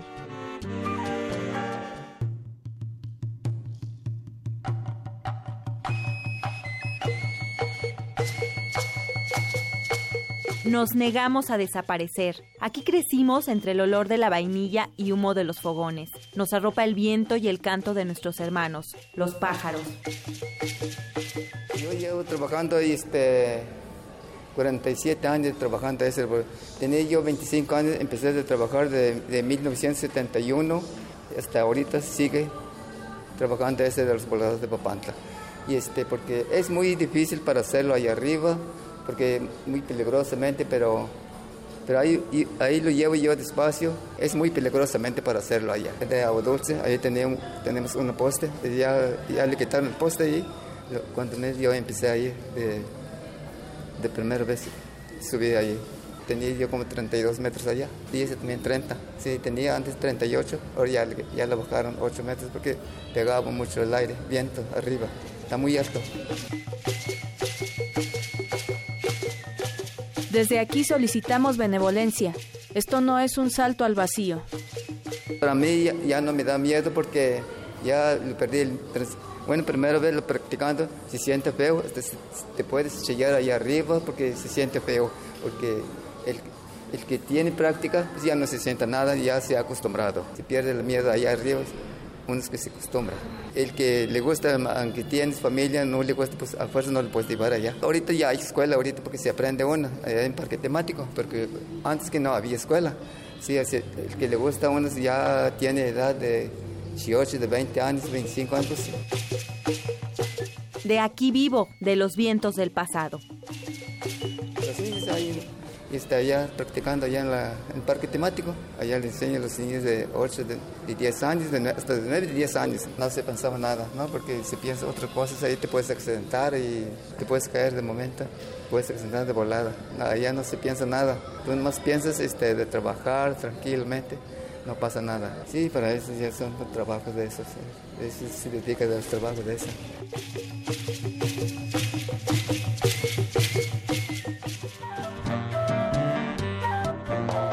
La ceremonia de los voladores constituye un motivo para enorgullecerse del patrimonio y de la identidad cultural, no solo de los totonacas, sino de los mexicanos.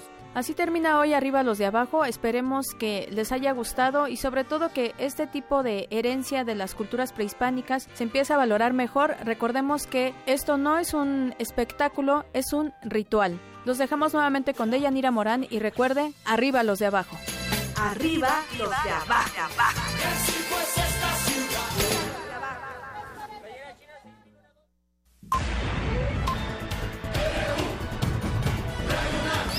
Prisma RU. Con Deyanira Morán.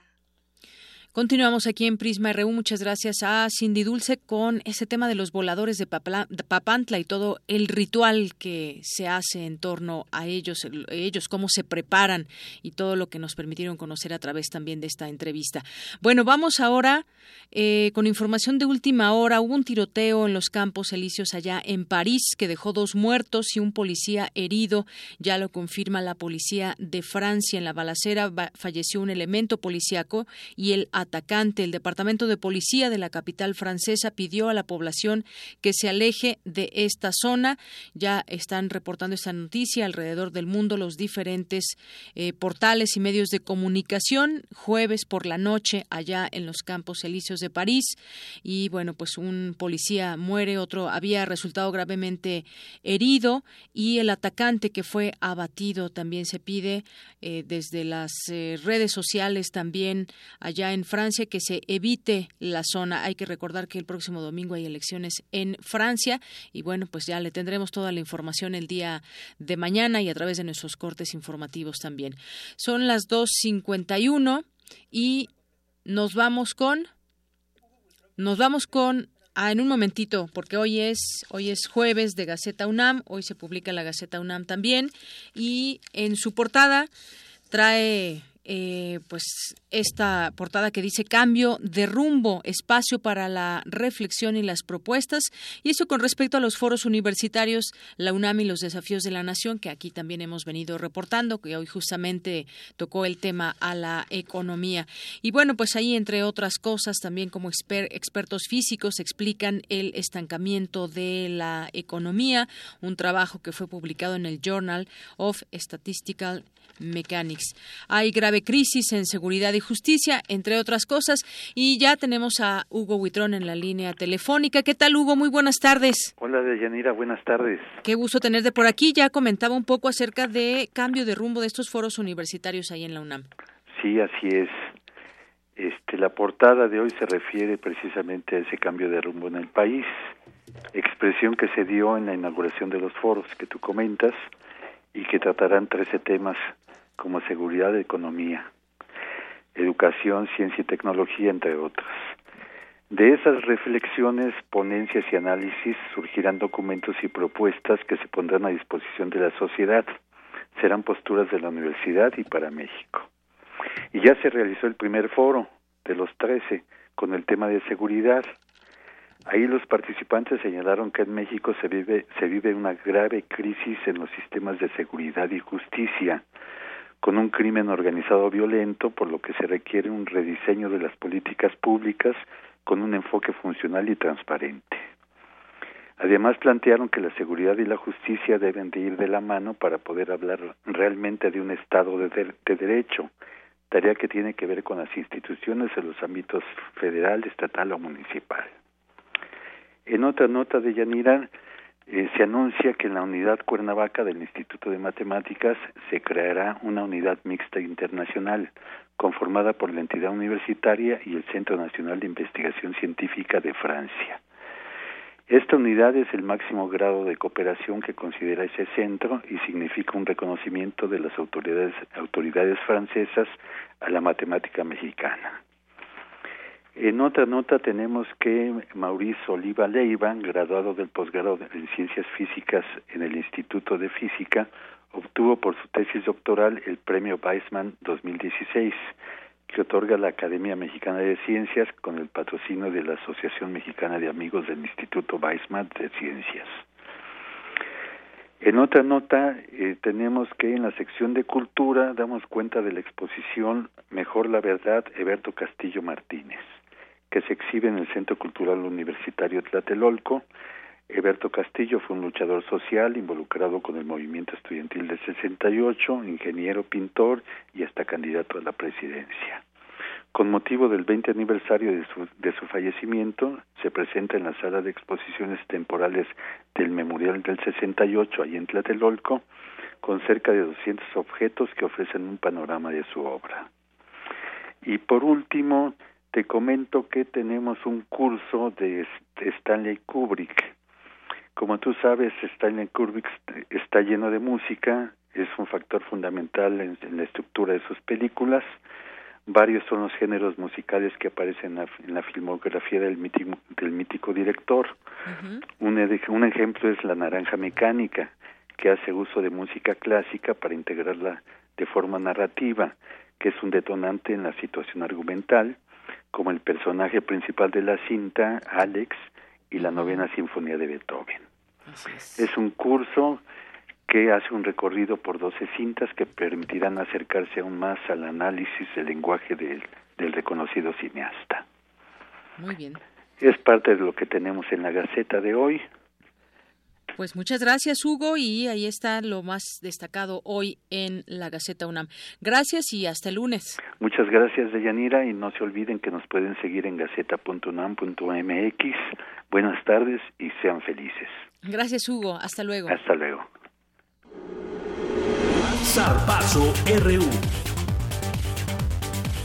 A Adelante, Isaí Morales. ¿Qué tal, de Yanira? Pues iniciamos con la información deportiva. Un total de 28 alumnos de la UNAM lograron su clasificación a la Universidad Nacional 2017 en atletismo, que tuvo sus competencias regionales rumbo a este certamen en el, en el Estadio Roberto Tapatío Méndez en Ciudad Universitaria. El clasificatorio duró tres días y participaron más de 200 deportistas de instituciones de educación superior de los estados de México, Morelos, Guerrero y la Ciudad de México. Y mm, pasando a más información universitaria, este domingo el Club Universidad Nacional recibe en el Olímpico a Veracruz en la jornada 15. Algo que hay que destacar es que desde el 24 de noviembre del 2004 el Veracruz no logra vencer a los Pumas en Ciudad Universitaria. Entonces, eh, esperamos que así siga. Pues ojalá, porque a, los Pumas realmente les, les surgen los puntos si aspiran a la liguilla. Y también tenemos, eh, bueno, aparte de que vamos a regalar tres pases dobles eh, para los eh, amigos que nos marquen ahorita el 55 36 43 39 y me contesten una pregunta que les voy a hacer ahorita, nada más que les comento esto. También eh, los Pumas van a dejar pasar gratis a todos los niños prácticamente que midan menos de unos 50 metros. Escuchemos esto. Este domingo nos adelantamos a su día y los niños entran gratis. La unión y garra siempre caracterizan a Pumas. Ahora más que nunca necesitamos de tu apoyo. No faltes.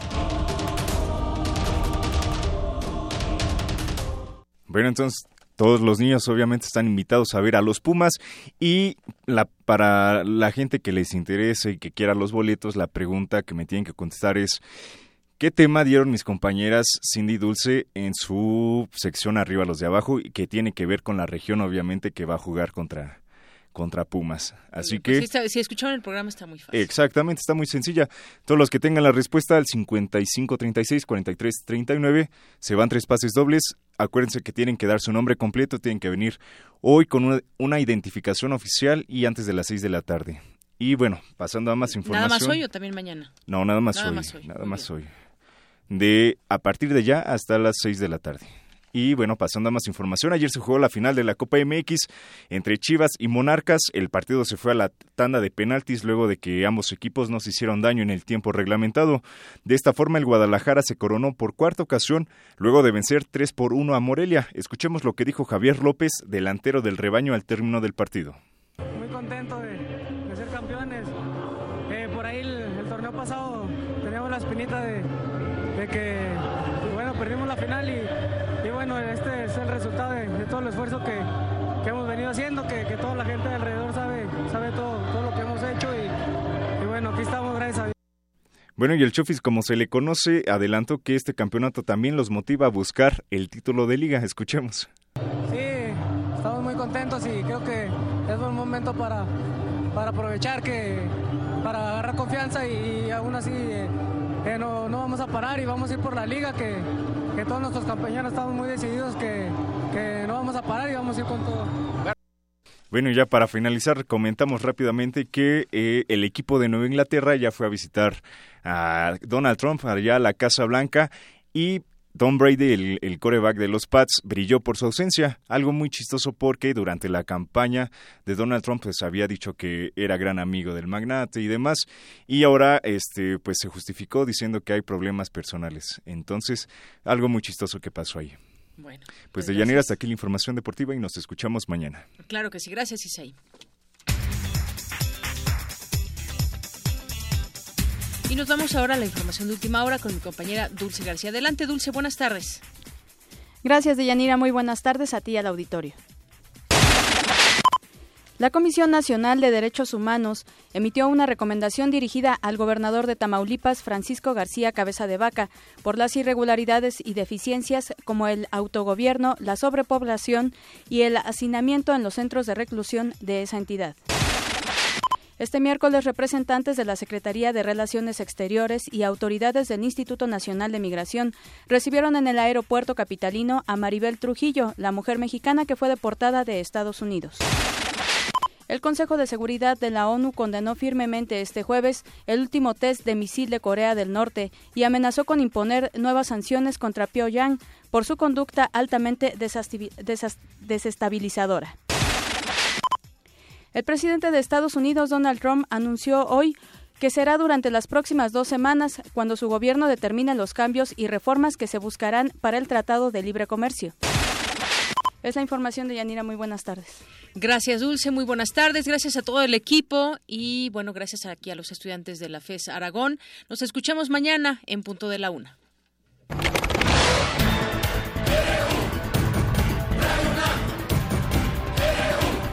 Prisma RU. Los perfiles del acontecer universitario de México y el mundo en una frecuencia. De lunes a viernes, de una a 3 de la tarde.